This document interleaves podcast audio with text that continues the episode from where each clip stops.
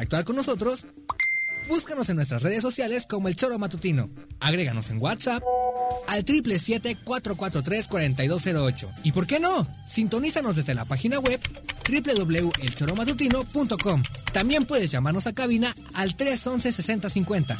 De lunes a viernes, de 1 a 3 de la tarde por Radio Desafío. Somos la mejor revista informativa del país. Somos... El Choro Matutino.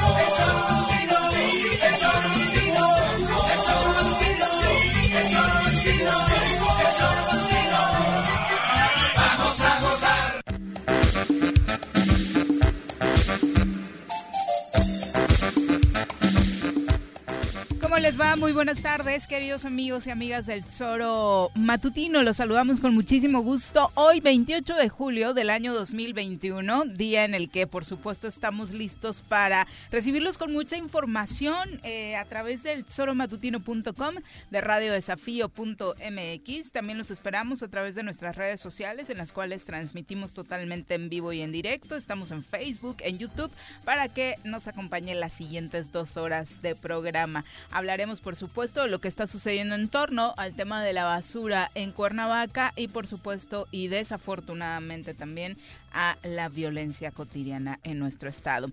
Vamos a presentar a quien hoy nos acompaña en comentarios. Llega la secuela que hará sudar a más de uno. Islón Preciado. La película más esperada del año la chica que se une a la Liga de la Justicia solamente aquí, en el Choro Matutino.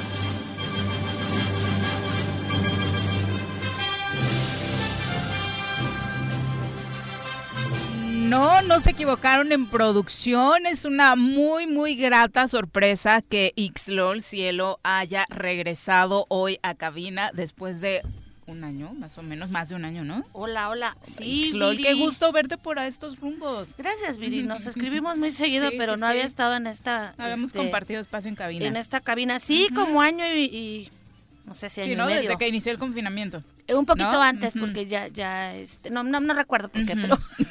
ya te caía. Creo que tenía que ver con Arrece, pero ya no te caía mal, muy ¿no? bien. siempre me cayó mal, todos los años me cayó mal, pero... No, pero fue poquito antes de la pandemia que, que dejamos de venir a este espacio, pero ya estamos aquí muy feliz Qué de gusto tenerte de regreso, Xlol, para platicar de muchos temas importantes que se han dado, eh, pues también en el ámbito del feminismo, ¿no? Supongo que en los últimos meses no habíamos tenido oportunidad de platicarlo contigo, pero pues el país avanza poquito a poquito con pequeños poquitos verdes en torno al derecho a decidir. Así es, Viri. Creo que de, las últimas veces que salimos eh, fue en la marcha del 8 de marzo, del 2020 que fue este pues multitudinaria. Sí, sí, sí. Entonces tuvimos la oportunidad, me dijiste, sabes que nunca me habías oído gritar en una marcha, no, me acuerdo. quedé impactada con el liderazgo ahí en, en las los las consignas, ¿no? Es fíjate que es bastante, eh, ¿cómo se llama esto? Liberador. me encantaría gritar así todos los días, pero creo que sería mal visto. Pero creo que fue de las últimas veces que pudimos salir todavía pues, pues, antes de que se justo 10 días después, el 18 de marzo, se decretó en Morelos la etapa del confinamiento. Y sí, yo me lo tomé súper en serio. Bueno, todavía, todavía me sigo cuidando, pero... Qué bueno que así sea. Creo que, que estamos en esas todavía de seguirnos cuidando. Vamos a saludar a quien también hoy nos acompaña en cabina con sus comentarios. Ya está con nosotros para su comentario.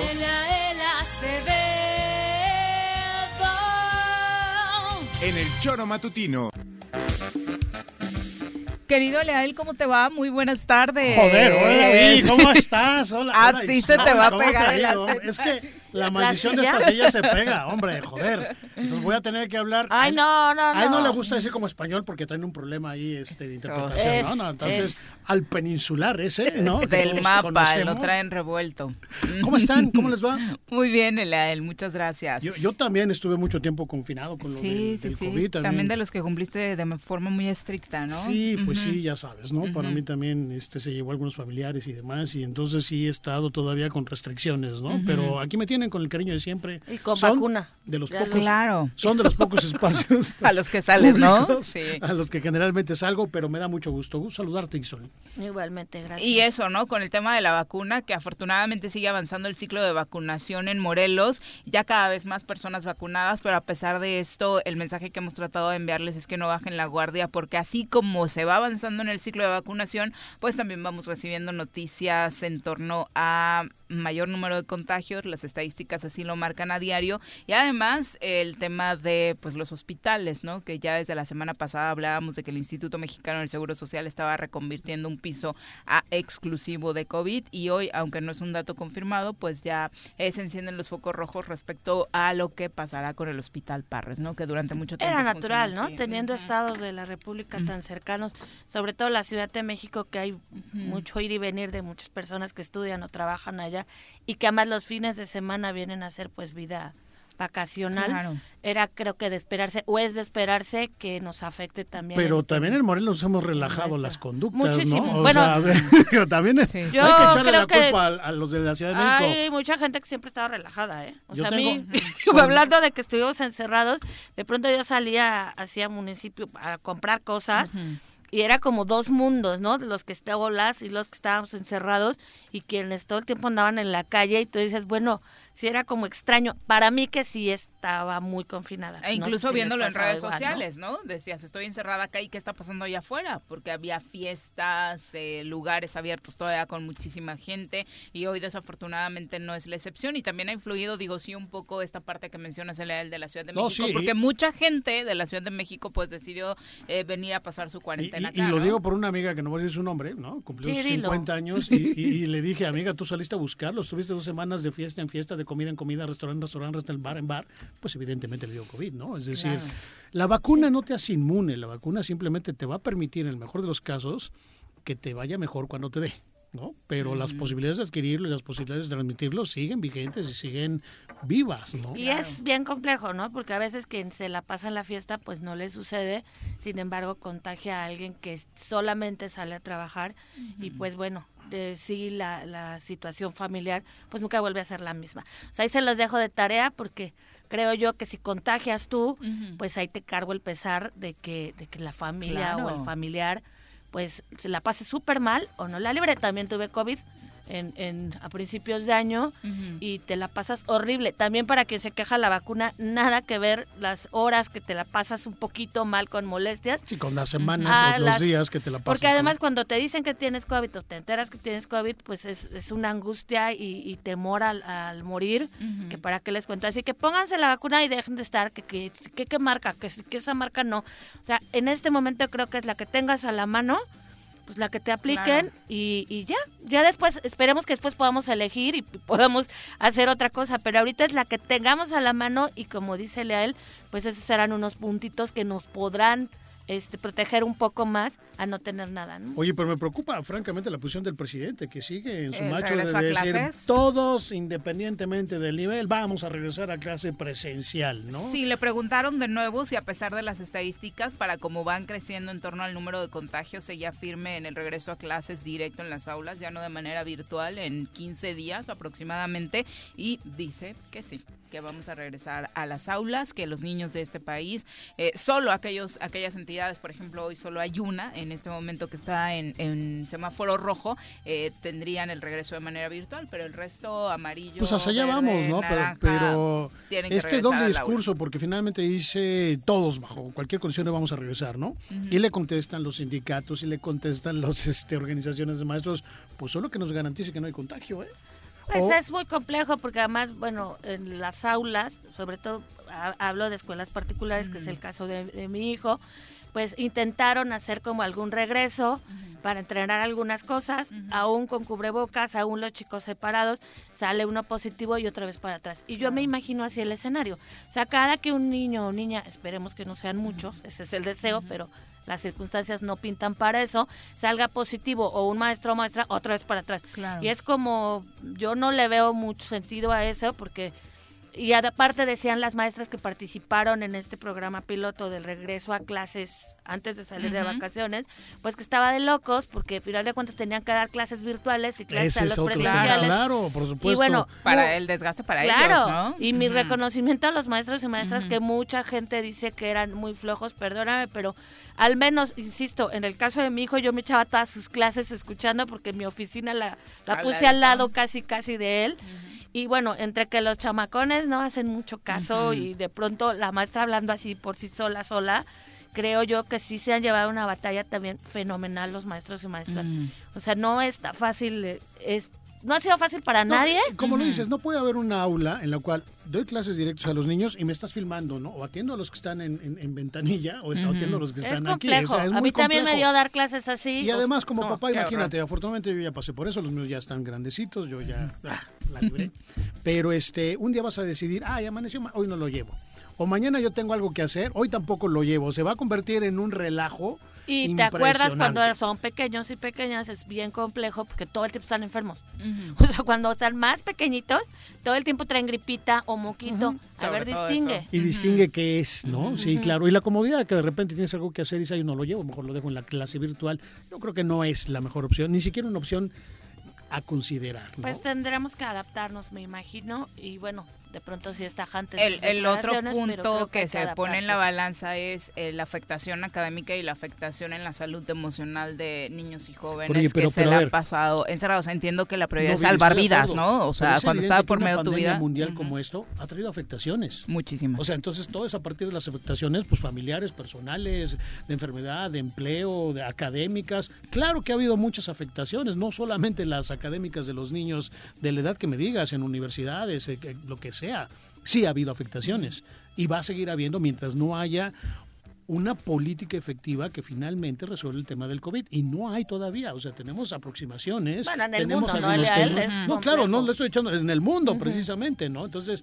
ni siquiera es una consideración local. Es decir, sí, las afectaciones están ahí. Las hemos padecido todas. De, hecho, en, hay. En, el, en el esquema que me digas. Hay lugares donde han surgido, sí, incluso manifestaciones de los propios padres y madres de familia diciendo que exigen ya el regreso. Y el caso más emblemático es el de Nuevo León, donde sí las asociaciones de padres y madres de familia le están exigiendo al Bronco, que sale hasta octubre, que pase lo que pase a nivel eh, federal. Ellos sí quieren regresar a clases precisamente porque el índice de casos de depresión, intentos de suicidio y demás ha crecido alarmantemente, ¿no?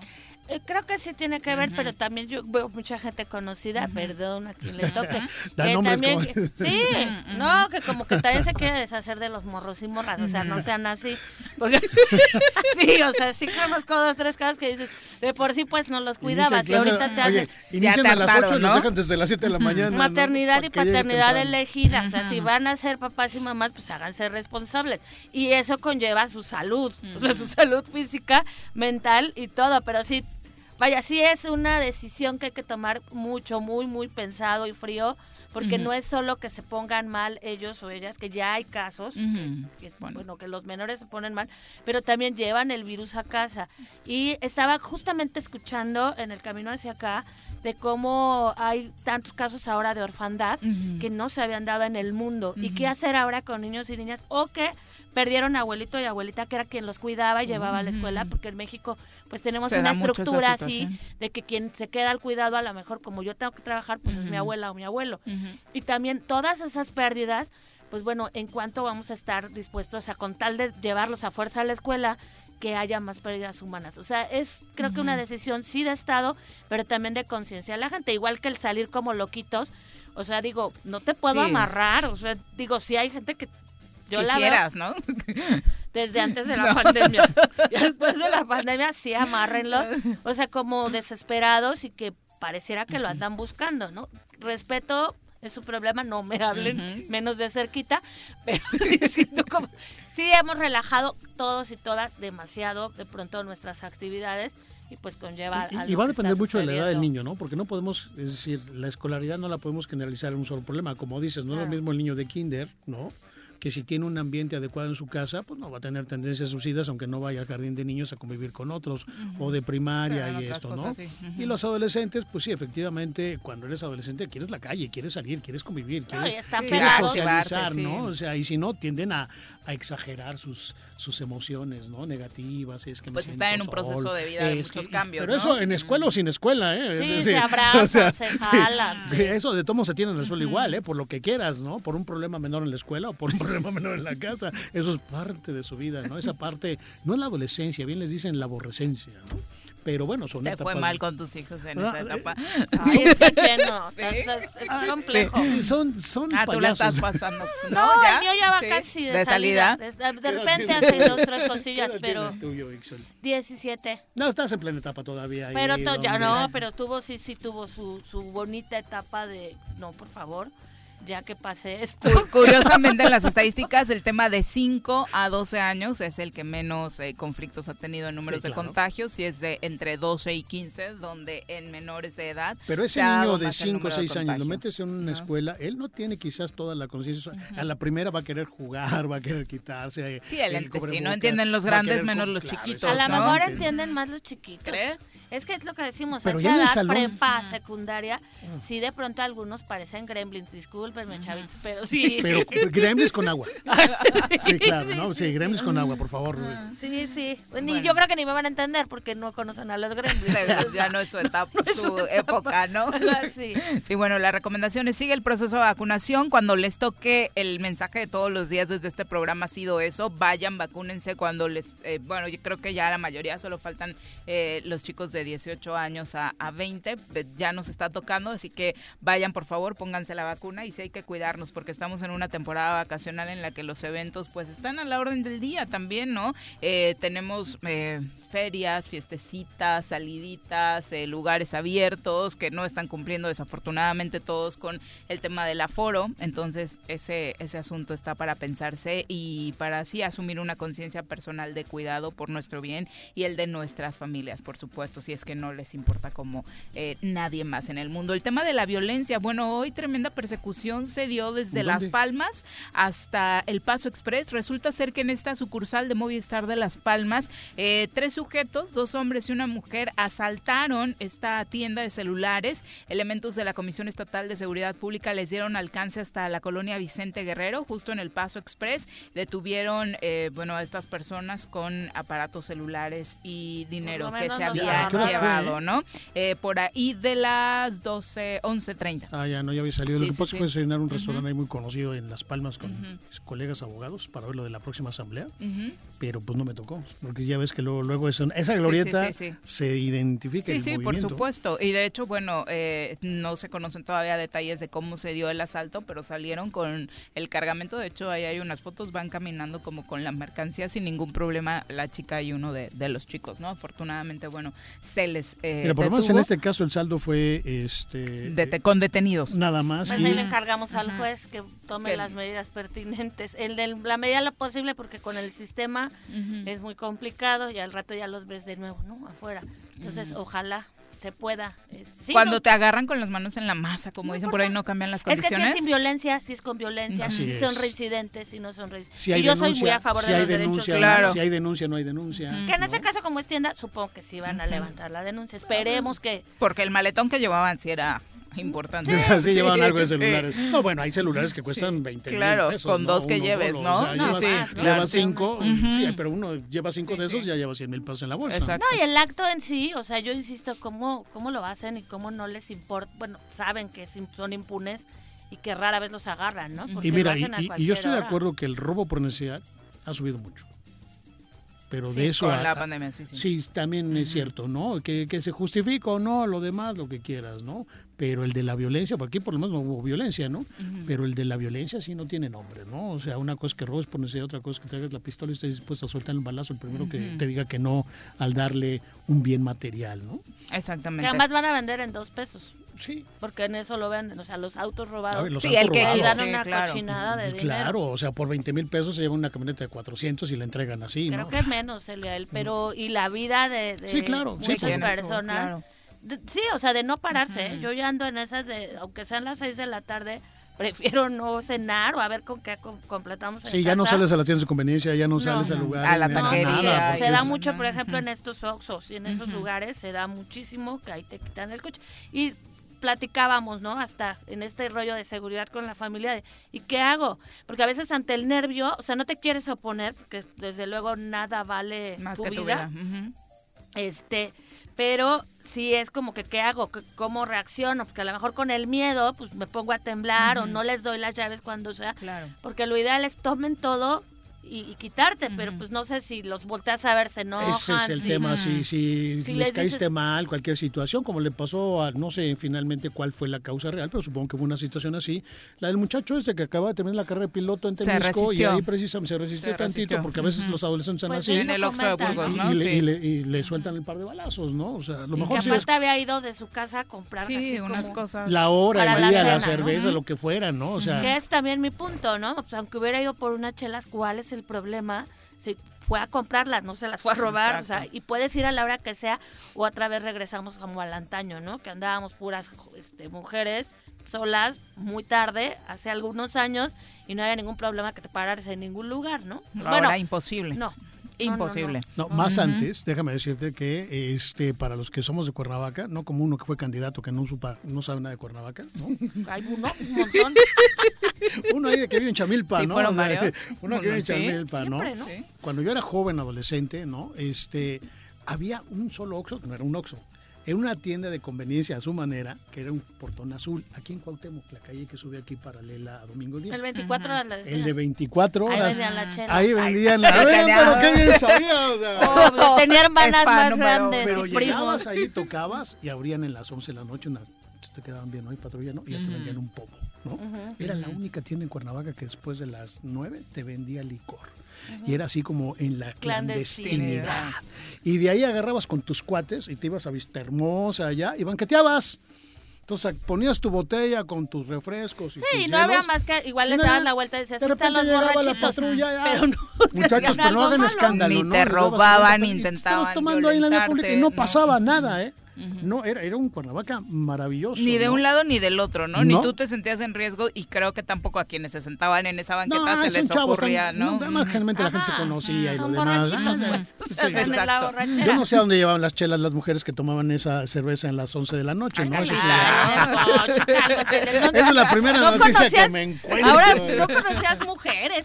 No, eso ahora salíamos los puros varones a las 11 a banquetear. llegué virgen al matrimonio. Las niñas, las niñas se quedaban en su casa, no, no, no, no sé con qué niñas, este, bueno, mujeres, éramos mujeres, no sé con qué mujeres convivías, pero No, pero es la, eh, debo reconocer que es la primera mujer que ubica que sabe y ubica el portón. El de, luego, luego, dijiste 24. Y ubica lugares sí, claro.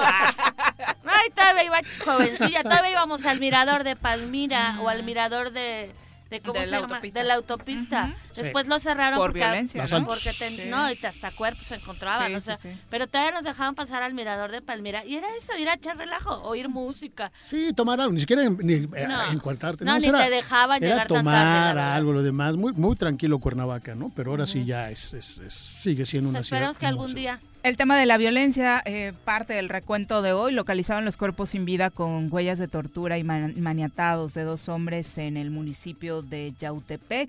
Ahora fue en ese municipio donde fueron encontrados dos cadáveres atados de manos y pies, además de vendados de los ojos, eh, justo en la carretera Cuautla-Cuernavaca, en la colonia Lucio Moreno, en el municipio de Yautepec, sin que se sepa nada más al respecto. También la mañana de este miércoles fue localizado el cadáver de un hombre amordazado y con impacto actos de bala en la colonia Amador Salazar, en ese mismo municipio. El cadáver tenía heridas de bala en el cuello y en la cabeza, así como huellas de tortura. También se sabe que en relación con el hecho de hace un par de días, que a las 21 con 40 horas en el municipio de Jutepec, el hombre que fue asesinado a tiros la noche del domingo en la colonia San Lucas del poblado de Tejalpa, eh, pues eh, desafortunadamente, eh, bueno, perdió la vida, tenía 35 años de edad y se dedicaba al oficio de ojalatero y se dice que habría eh, sido atacado a consecuencia del delito de extorsión. Eh, parte del recuento, más este tema del asalto en Las Palmas y demás, de la violencia cotidiana que estamos viviendo en la entidad, ¿no? Sí, siempre su respuesta es, ay, que andaba en malos pasos, ¿y qué? Es, la, manera más fácil de evitar Pero, o sea, ¿por qué la delincuencia está organizada? Porque has dejado que eso suceda y porque pueden tomar justicia por su propia mano sin importarles. Así en la impunidad total. Caminando. En la impunidad total. En la plaza, como fue hace un año, dos años, ¿no? ¿Te acuerdas? En la Plaza Galería llegaron a agarrar, lo mataron, se fueron como si Ya prácticamente todos los centros comerciales de la ciudad tienen una historia de este tipo, ¿no? Aquí también en, en, Plaza Cuernavaca. Ah. Sí, sí. Bueno, ya a ver si nos llegamos como Acapulco, ¿no? Que apenas ayer en Antier fue en plena costera, en plena hora bueno, del día. Bueno, ya pasó en Plaza de Armas, ¿no? Al lado de Plaza de Armas. De, que por respetar yo creo que ya, no sé si a ustedes les pasa, pero cuando llegas a salir a un restaurante hasta buscas una mesa que no esté en la entrada, que esté allá. Cero visible. y digo, no me dedico a nada malo, neta. para no ponerte en riesgo. no, sí, pues, vienen por alguien y que yo no esté en la entrada. Es una buena observación, pero lo que no sabes, porque si esa persona también está al fondo, bueno, pues si te pones afuera sales corriendo luego, luego, ¿no? Es, es como la suerte te toca. Pues hay que intentarlo más. Como el video que vimos, porque me acordé del video precisamente del de Temisco, ¿no? Que entran y como ellos estaban al fondo, los que estaban aquí al principio se fueron luego, luego, ¿no? Al final del día es cuídate, toma tus precauciones, ¿no? En la medida de lo posible. Y lo peor del caso era parte de lo que platicábamos ayer con el fiscal del estado de Morelos que nos decía, oh, bueno, para él es muy claro que este ataque político que desde su punto de vista está sufriendo con este intento de que le quiten el fuero, pues viene precisamente del Ejecutivo Estatal, eh, señaló precisamente en la entrevista al gobernador del estado de Morelos. Le preguntábamos, pero ¿cómo, cómo quieren que los ciudadanos creamos en una mesa de coordinación por la paz cuando los que están, trabajando de manera conjunta. dentro de esa mesa se llevan así de pesado, ¿no? Lo que pasa es que no tienen problemas porque el gobernador no va. Entonces no se pelean en vivo. no, nunca está. Oye, pero, bien, pero, bien que, pero bien que mete zancadilla cuando quiere, ¿eh? como buen jugador de fútbol, es lo que le quiere hacer el fiscal, ¿no? Finalmente. Pues eso es lo que dice el fiscal, pero también fiscal, pues échele ganitas. O sea, yo entiendo que el tema político, pero todo lo demás, o sea, como que, ay, nos estamos peleando y los demás que nos valgan, pues no. O sea, todo eso, los resultados, ¿no? Ese, discurso de que estamos combatiendo la delincuencia y estoy haciendo lo mejor por el pueblo y estoy, yo no he pactado con ningún grupo. Ya deberíamos sobrepasarlo, ¿no? Ya, ya, ¿no? De, de película. Sí está. el, tema, ya, señor, haga algo más profundo, por favor.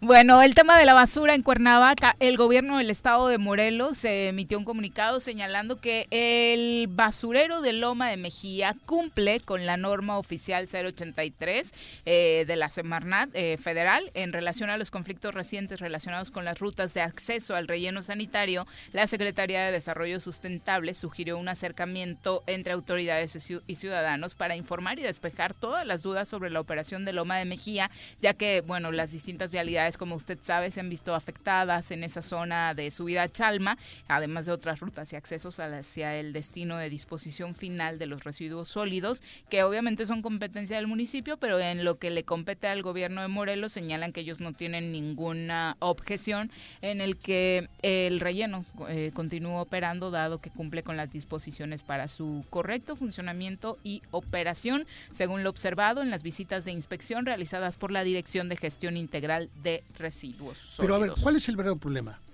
¿Loma de Mejía? ¿O que se termina un ayuntamiento? Parece que Loma de Mejía, Y se están peleando la, la, concesión a la distribución. ¿Quién se queda con el siguiente, no? Exactamente. Siempre es, parecido, ¿eh? no, no, Qué curioso. Curiosamente no es digo no es casual que ahorita aparezca el problema, ¿no? Y de repente esté Loma Mejía, el grupo de Castrejón, el grupo de enfrente, el grupo de lo que quieras peleándose por una cuestión que es de mucho, muchísimo dinero. Pero volvemos a ser rehenes los ciudadanos. viene desde Adrián Rivera, que fue la primera vez que Cuando tuvimos la contingencia. sí, por, Loma Mejía se hizo en la época de Adriano, del siguiente, el paz descanse. De Giles, ¿no? De Giles, ¿no? Y el problema y el conflicto sigue siendo el dinero que esto genera. Pero más allá de esto es no solamente ese sistema. ¿eh? Y la ciudadanía que también somos de no queremos la basura a nuestro lado, pero generamos un montón. ¿Y dónde esperan que la pongan? Claro. O sea, digo, es como ilógico. Tú estás generando toda esa basura, pues la tienen que poner en algún lado. Obvio, sí que cumpla con todas las medidas para que no sea algo este pues dañino para los demás, pero nadie va a querer un basurero a su lado. Por lo que yo recuerdo, el problema, por ejemplo, de los de subida a Chalma, es que por aquí van a pasar los camiones y nos van a tirar todo. La queja de ellos es esa. Porque ni siquiera ese te dice, es que Loma Mejía está tan lejos que no, ni siquiera es donde está y tengo que rodear. El problema es que dicen, va a pasar por subida a Chalma todos los camiones que van a ir hacia allá y eso nos va a ocasionar malos olores, basura adicional, el rollo. Sí, incluso el daño, afectaciones a las propias avenidas. A las avenidas, sí, por supuesto, ¿no? Este, el deterioro de la avenida. Es, parte de todos los municipios están muy feos. Pero bueno, sí también comprendo un poco lo de la, parte de la ciudadanía. Ya estas situaciones políticas es lo que huele mal, como la basura, pero al final de cuentas, pues si no queremos una situación en donde estén pasando camiones, en donde estén tirando, vaya, como ciudadanía, así reaccionamos, pero se nos olvida que nosotros y nosotras generamos también muchísima basura. Tres kilos diarios en Cuernavaca generamos en promedio los que habitamos. Esta Pero además ni la separamos, ni la, ni nada, o sea, simplemente generamos auténtica basura. Sí, claro. Y que este negocio no sería tan rentable para nadie si es que nosotros también empezáramos a poner de nuestra parte, ¿no? En ese, en ese sentido. Es la una con 31 de la tarde. Nos vamos a nuestra primera pausa. Gracias a todos los que están enviando sus comentarios. Regresando, los comentamos y debatimos. Volvemos. Ya llegó el verano y la forma más segura de disfrutarlo es siguiendo las medidas sanitarias ante la pandemia. Cuidémonos entre todos. Verano el verano es azul.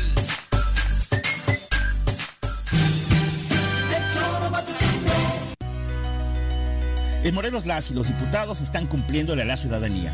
Aplicamos políticas de austeridad y racionalidad del gasto y ya logramos saldar la deuda de 82 millones de pesos que nos heredó la legislatura anterior. Con acciones responsables, Morelos avanza. 54 legislatura. Congreso del Estado de Morelos. Copicopias Cuernavaca. ¿Necesitas imprimir? No busques más. Copicopias es tu mejor opción. Somos los expertos en publicidad, impresiones, fotocopiado y diseño web. Te ayudamos con tus tarjetas, volantes, lonas, escaneo, sublimado, vinil, playeras y mucho más. Visita nuestro catálogo y agréganos en WhatsApp al 777-349-5053 o llámanos al 777-244-4232. Encuéntranos en San Cristóbal número 3, Colonia San Cristóbal, en Cuernavaca, Morelos.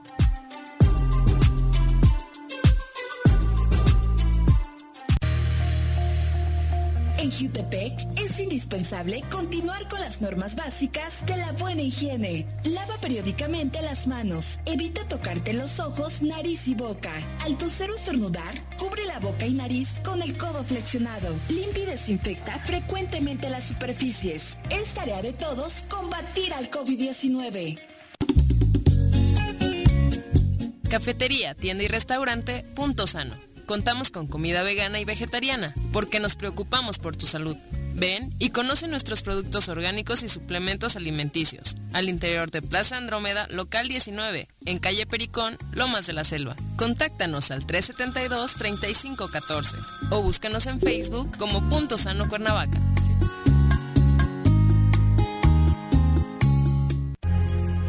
Amante de los animales y te gusta consentirlos y mantenerlos sanos? Yunca Veterinaria es la mejor opción para ti.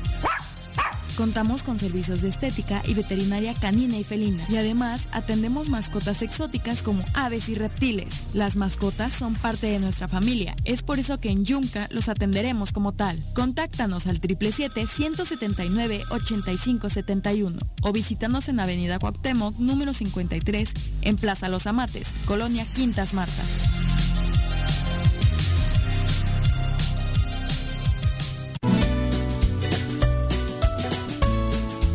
La temporada de lluvias ha iniciado. No tienes basura sobre calles y avenidas. Juntos podemos prevenir inundaciones y encharcamientos evitando taponar las rejillas de la red pluvial de la ciudad.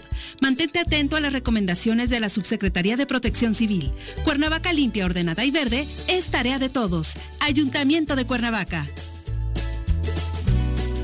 Amiga y amigo comerciante de Emiliano Zapata, recuerda que tu establecimiento y todos los del municipio deberán contar con gel antibacterial, tapete sanitizante, divisiones protectoras, además del uso de cubrebocas dentro y fuera de tu negocio. Con estas acciones disminuimos los contagios por COVID-19 y garantizamos el funcionamiento de todos los establecimientos en Emiliano Zapata.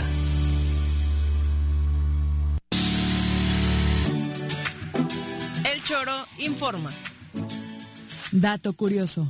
Una de las cosas que el ser humano hace de forma inconsciente es parpadear. Sin embargo, varios estudios señalan que las mujeres parpadean muchas veces más al día que los hombres. Esto se debe a que tienen niveles más elevados de estrógeno, lo que permite una mayor producción de lágrimas. Un hombre parpadea alrededor de 15.000 veces al día, cifra que las mujeres duplican ya que parpadean hasta 30.000 veces en este mismo tiempo.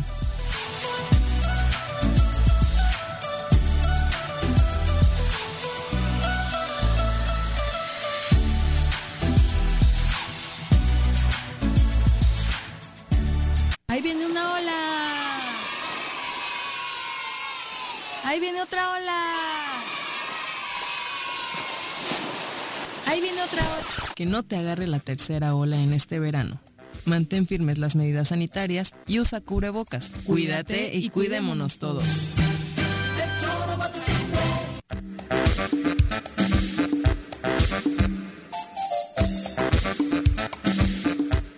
Una con 36 de la tarde, antes de pasar con sus comentarios, vamos a entrevista. Nos acompaña a través de la línea telefónica la senadora Lucía Mesa, a quien saludamos con muchísimo gusto en este espacio. Senadora, ¿cómo te va? Muy buenas tardes.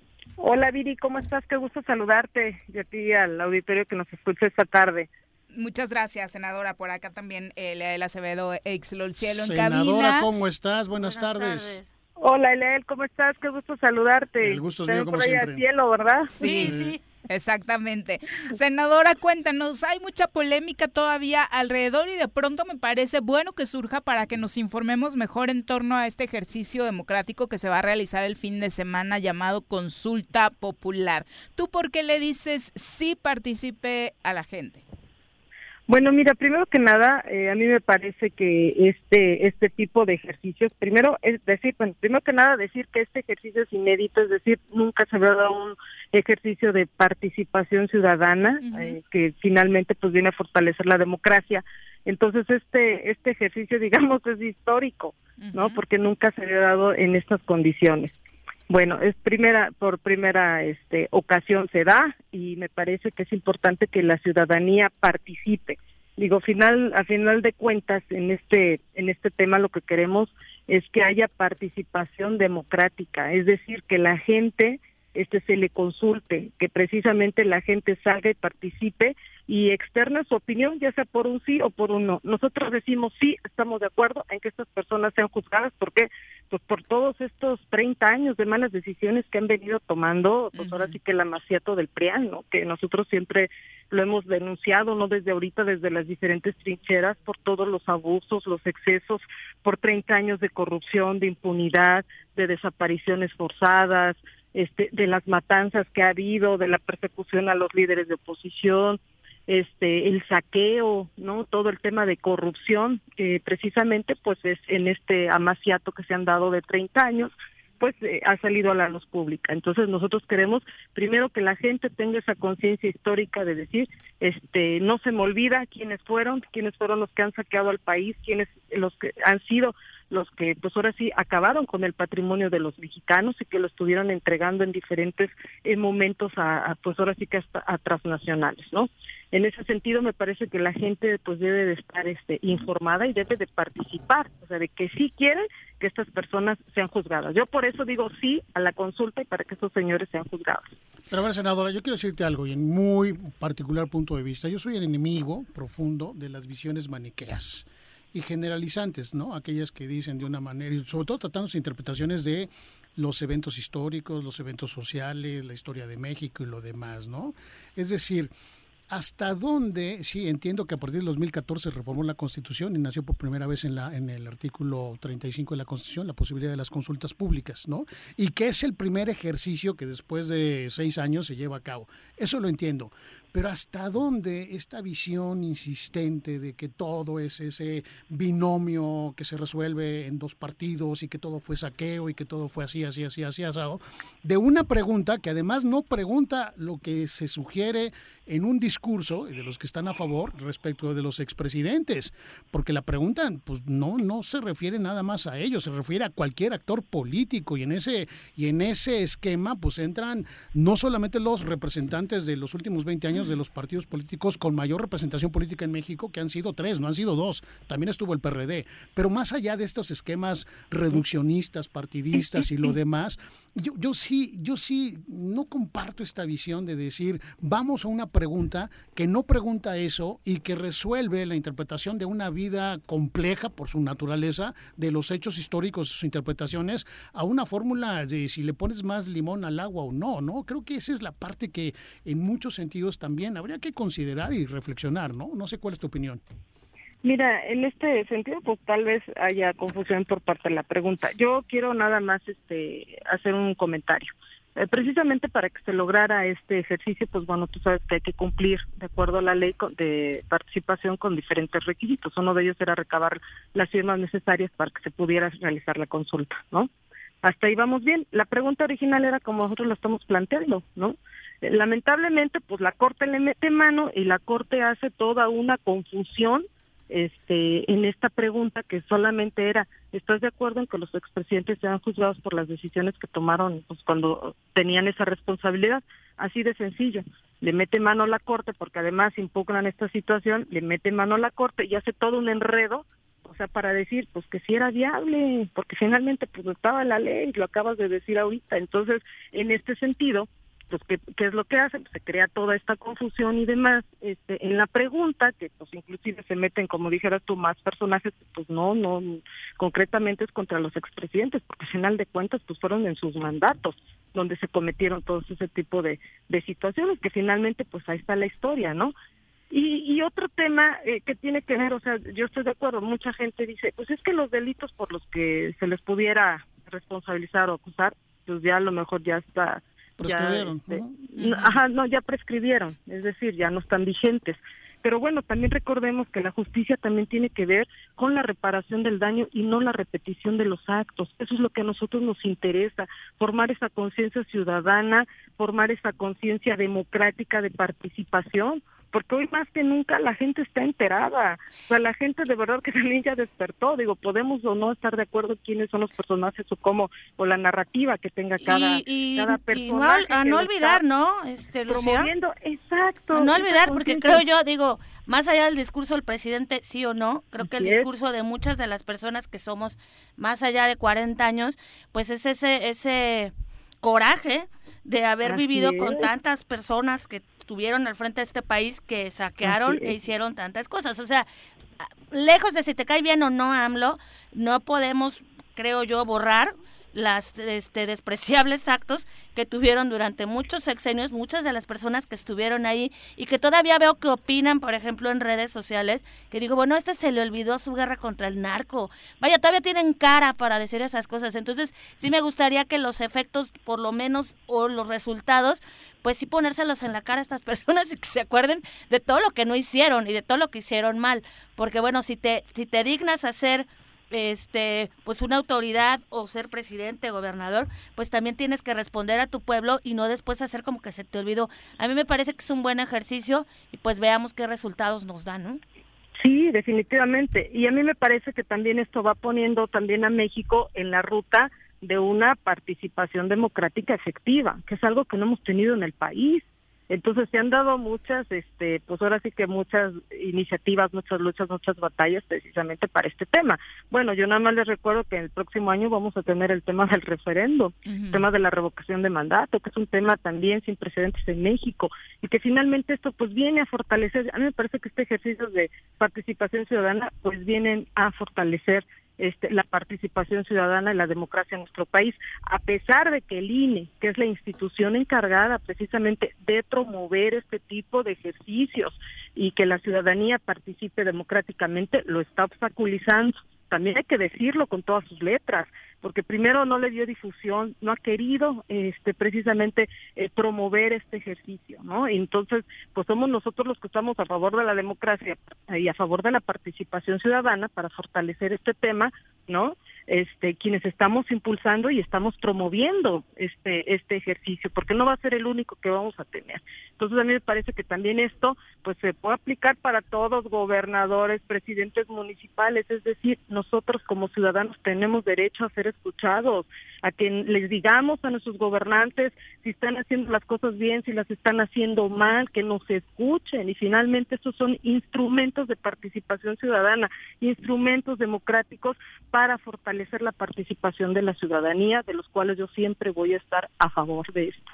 Eh, entiendo que el grueso del INE, y, lo hemos visto pronto, no ha hecho una difusión así bárbara, pero me parece importante puntualizar que al menos en Morelos, la verdad, y la hemos tenido en entrevista constantemente, la vocal ejecutiva del INE se ha hecho un trabajo importante. De hecho, ayer mismo la entrevistábamos y decía que para el instituto o para eh, varios de los que trabajan en el instituto, pues la verdad, realizar por primera, por primera vez una consulta popular viene a ser un ejercicio bien valioso, porque es una herramienta que teníamos desde dos 2012 y no la habíamos utilizado, lo cual obviamente en estos momentos pues va, va a poner eh, en vanguardia también a nuestro país, ¿no?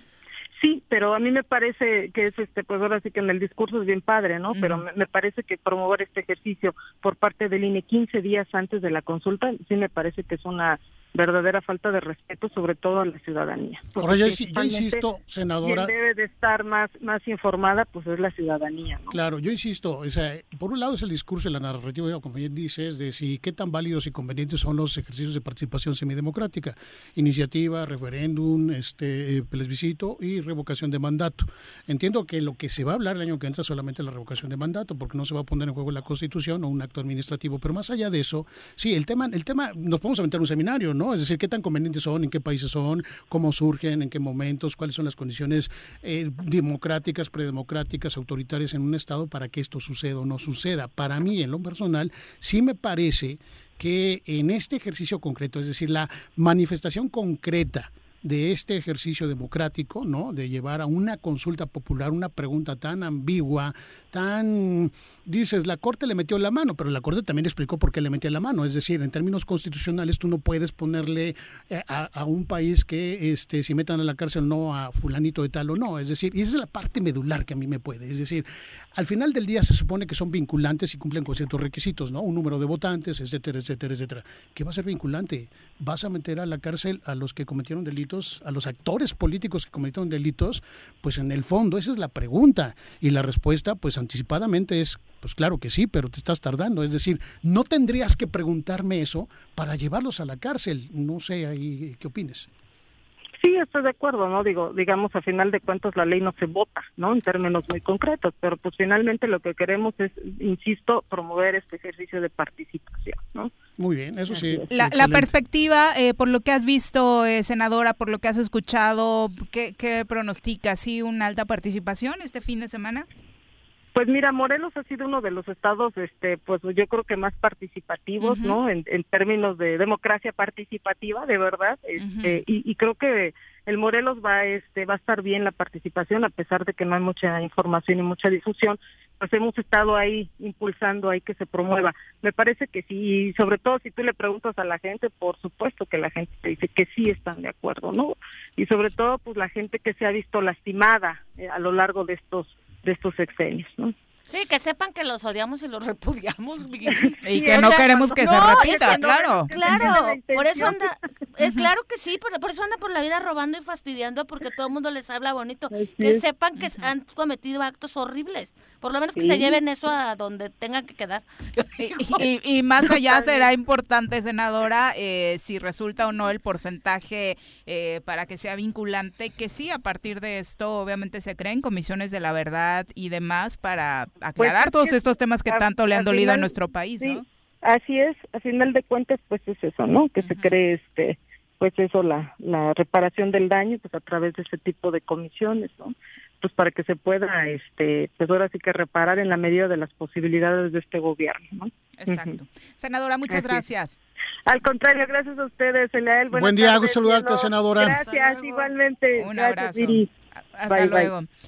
Bueno, una con 50 ya sabe, para los que quieran participar, eh, va a funcionar igual que estas aplicaciones o la página del INE para que ubiquen su casilla. Hay muchos menos casillas, pero ubiquen la que les quede más cerca a partir de ubicatucasilla.com. Saludos del público, Oliver Cortés, buenas tardes. Lalo Castillo, un abrazo hasta Cuautla, dice, los saludo desde la Perla del Oriente. Eh, Edgar Aguilar te manda muchos saludos, está muy contento de verte por acá en cabina. Ay, me, me, ve siempre, creo. Ya me ha de alucinar. Este, también don Juan Dirso, que está muy pendiente de la transmisión, creo que lo ubicas. Te amo, mi vida, María Agüero dice, en efecto tienen razón en lo que dicen de la Ciudad de México, que, vienen a hacer aquí a Morelos. La verdad es que solamente...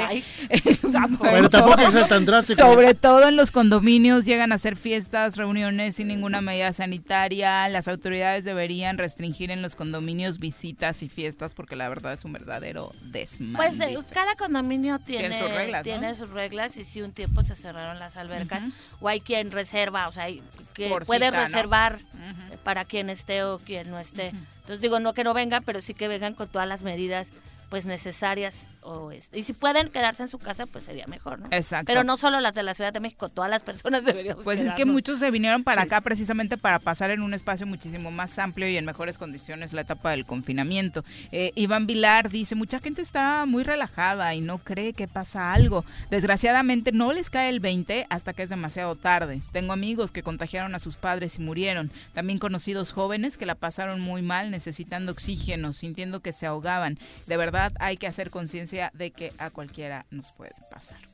Sin duda, Iván. Lulu Ramírez dice sobre el tema de la inseguridad, más allá de lo que te roben, sobre todo te roban tu tranquilidad. Tienes toda la razón, Lulu. Dice, la conciencia como ciudadanos la tenemos, pero ¿de qué sirve si todos como políticos y gobernantes no la tienen? Me parece que eso también es solo pérdida de tiempo y de dinero.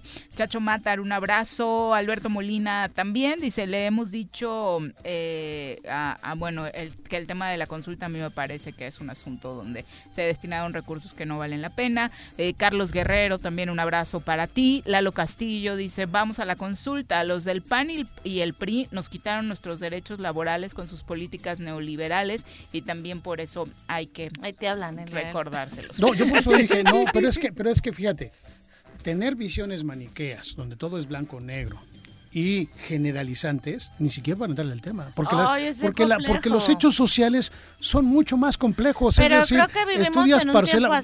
No es lo mismo la, la época de Lázaro Cárdenas, eh, que fue el último general eh, zapatista durante la historia de México. No es lo mismo ver la historia de México después del 40 hasta los 50, que es la industrialización, que es la creación de instituciones, seguro social, educación superior, lo demás, los beneficios que tuvo la Segunda Guerra Mundial para México porque se volvió un país rico precisamente. En fin, cada vez vas estudiando y dices, es que eso es lo que a mí a mí a mí me hace ruido generalmente. Pues no sé, Lázaro Cárdenas no me tocó, pero sí me tocó de la madre no, bueno, para no tengo acá. Que, no, no, tengo que, no tengo que saber de Lázaro para entender, interpretar, ¿no? No, pero me refiero Espero que por lo menos, pues sí, sí he vivido todos esos gobiernos. Cuando, cuando alguien me vayan, y si no quieren, pues también puedes ir a decir Cuando alguien dices, a ver, sobre todo eso, ¿no? La pregunta ni siquiera dice, ni siquiera dice de llevarlos a la cárcel.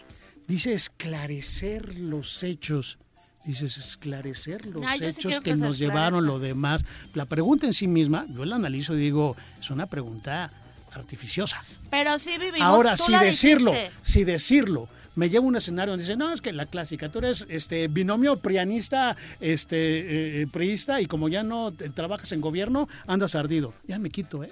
Pues me hago de lado, o sea. ¿Sí te dicen eso? Ay, qué a, cualquiera que tenga una opinión distinta, así, no. Ahora entiendo. Pero también del otro entiendo lado, la posición. Sí vivimos entiendo en, la posición del senador y por eso con mucho respeto le dije, no nos olvidamos que el PRD también tuvo este, sus manifestaciones. ahí no habla de un partido en particular, ¿no? Va contra todos o sea, los ¿Por qué no meten al PRD? Usted fue senadora, usted fue representante del PRD durante mucho tiempo y entiendo su posición política, como lo dijo muy bien tengo que dar mi posición. Ah, esa es su posición. Yo creo que tendremos que madurar eh, este sexenio nos va a tener que hacer madurar, porque si de pronto, no sé, se expresan muchas personas como niños de cuatro años si no le das el dulce que quiere, te odio, ¿no?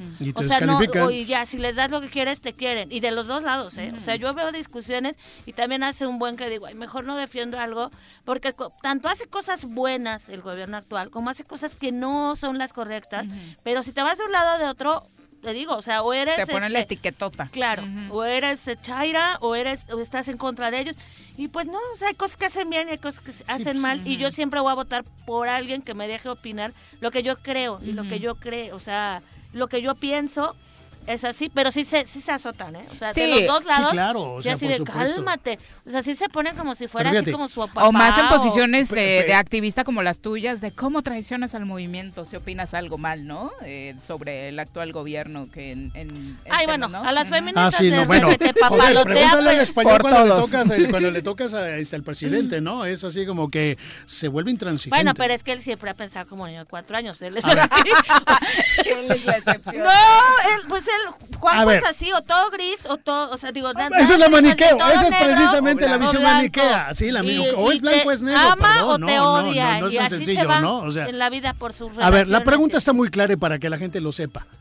Dice, ¿estás de acuerdo o no en que se lleven a cabo las acciones pertinentes, las que éstas sean, con apego al marco constitucional y legal, ni modo que no fuera así, para emprender un proceso de esclarecimiento de las decisiones políticas tomadas en los años pasados por los actores políticos encaminado a garantizar la justicia y los derechos de las posibles víctimas. Es que la parte final es fabulosa. O sea, cualquier cosa que sea para garantizar la justicia y los derechos de las para víctimas hacer un proceso se tiene de que esclarecimiento de las decisiones políticas. ¿Qué significa eso?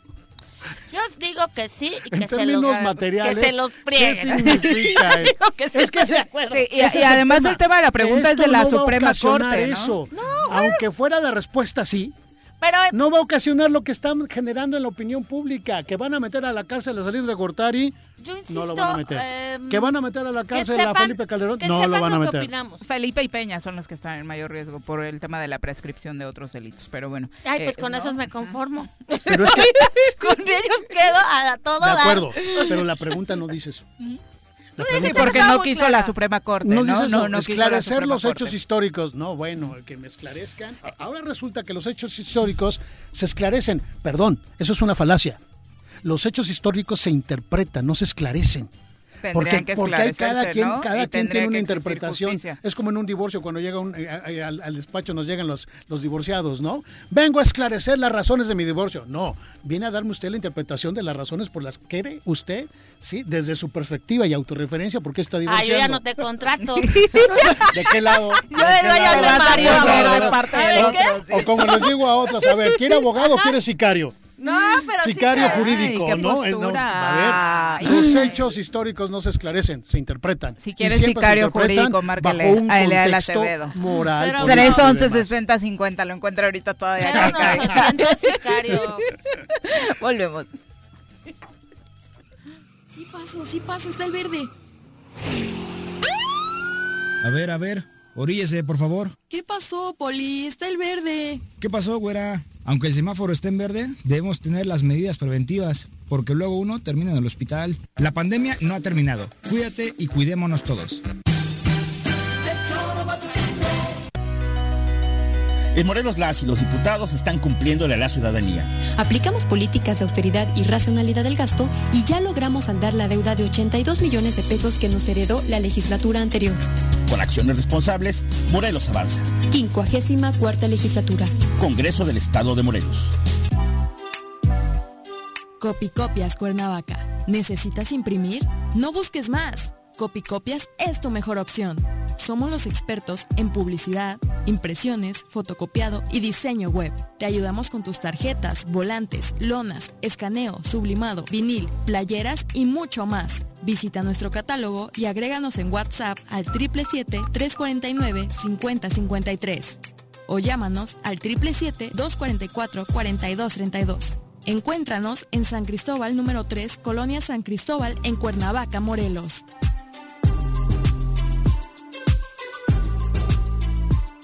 El dengue, zika y chikungunya son enfermedades prevenibles. La Dirección de Salud de Jutepec te invita a participar en las jornadas de descacharrización para eliminar todos aquellos recipientes que pudieran servir como criaderos de mosquitos. Más información en el número de teléfono 777-309-1609.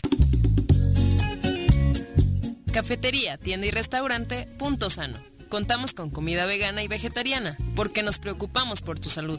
Ven y conoce nuestros productos orgánicos y suplementos alimenticios. Al interior de Plaza Andrómeda, local 19, en calle Pericón, Lomas de la Selva. Contáctanos al 372-3514 o búscanos en Facebook como Punto Sano Cuernavaca.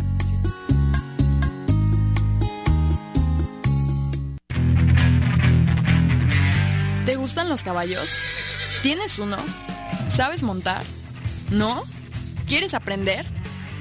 Conoce los beneficios de hacerlo en Rancho de la Media Luna en Huitzilac.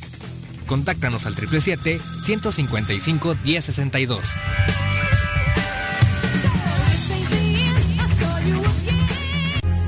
¿Eres amante de los animales y te gusta consentirlos y mantenerlos sanos? Yunca Veterinaria es la mejor opción para ti.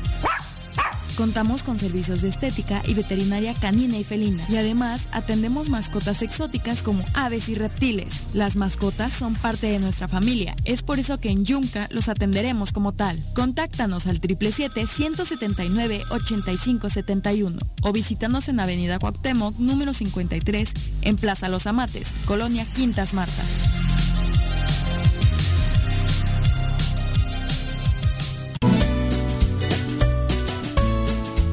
La temporada de lluvias ha iniciado. No tires basura sobre calles y avenidas. Juntos podemos prevenir inundaciones y encharcamientos evitando taponar las rejillas de la red pluvial de la ciudad. Mantente atento a las recomendaciones de la Subsecretaría de Protección Civil. Cuernavaca limpia, ordenada y verde es tarea de todos. Ayuntamiento de Cuernavaca. Amiga y amigo comerciante de Emiliano Zapata, recuerda que tu establecimiento y todos los del municipio deberán contar con gel antibacterial, tapete sanitizante, divisiones protectoras, además del uso de cubrebocas dentro y fuera de tu negocio. Con estas acciones disminuimos los contagios por COVID-19 y garantizamos el funcionamiento de todos los establecimientos en Emiliano Zapata.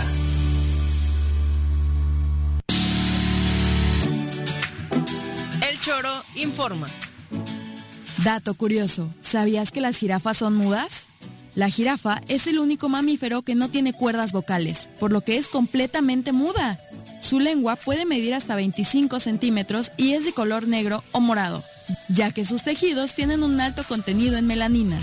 La jirafa saca la lengua continuamente para comer y durante mucho tiempo para esquivar las espinas de las ramas, y ese tono de su lengua le protege de los rayos del sol.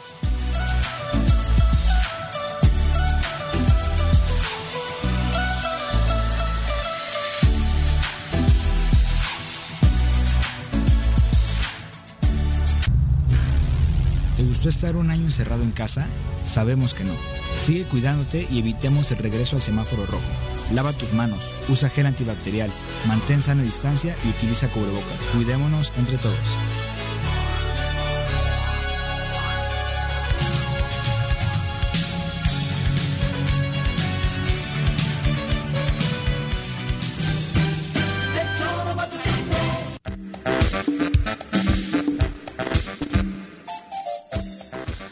Dos con tres de la tarde, muchas gracias por continuar con nosotros. Por supuesto, vamos ahora a comentario.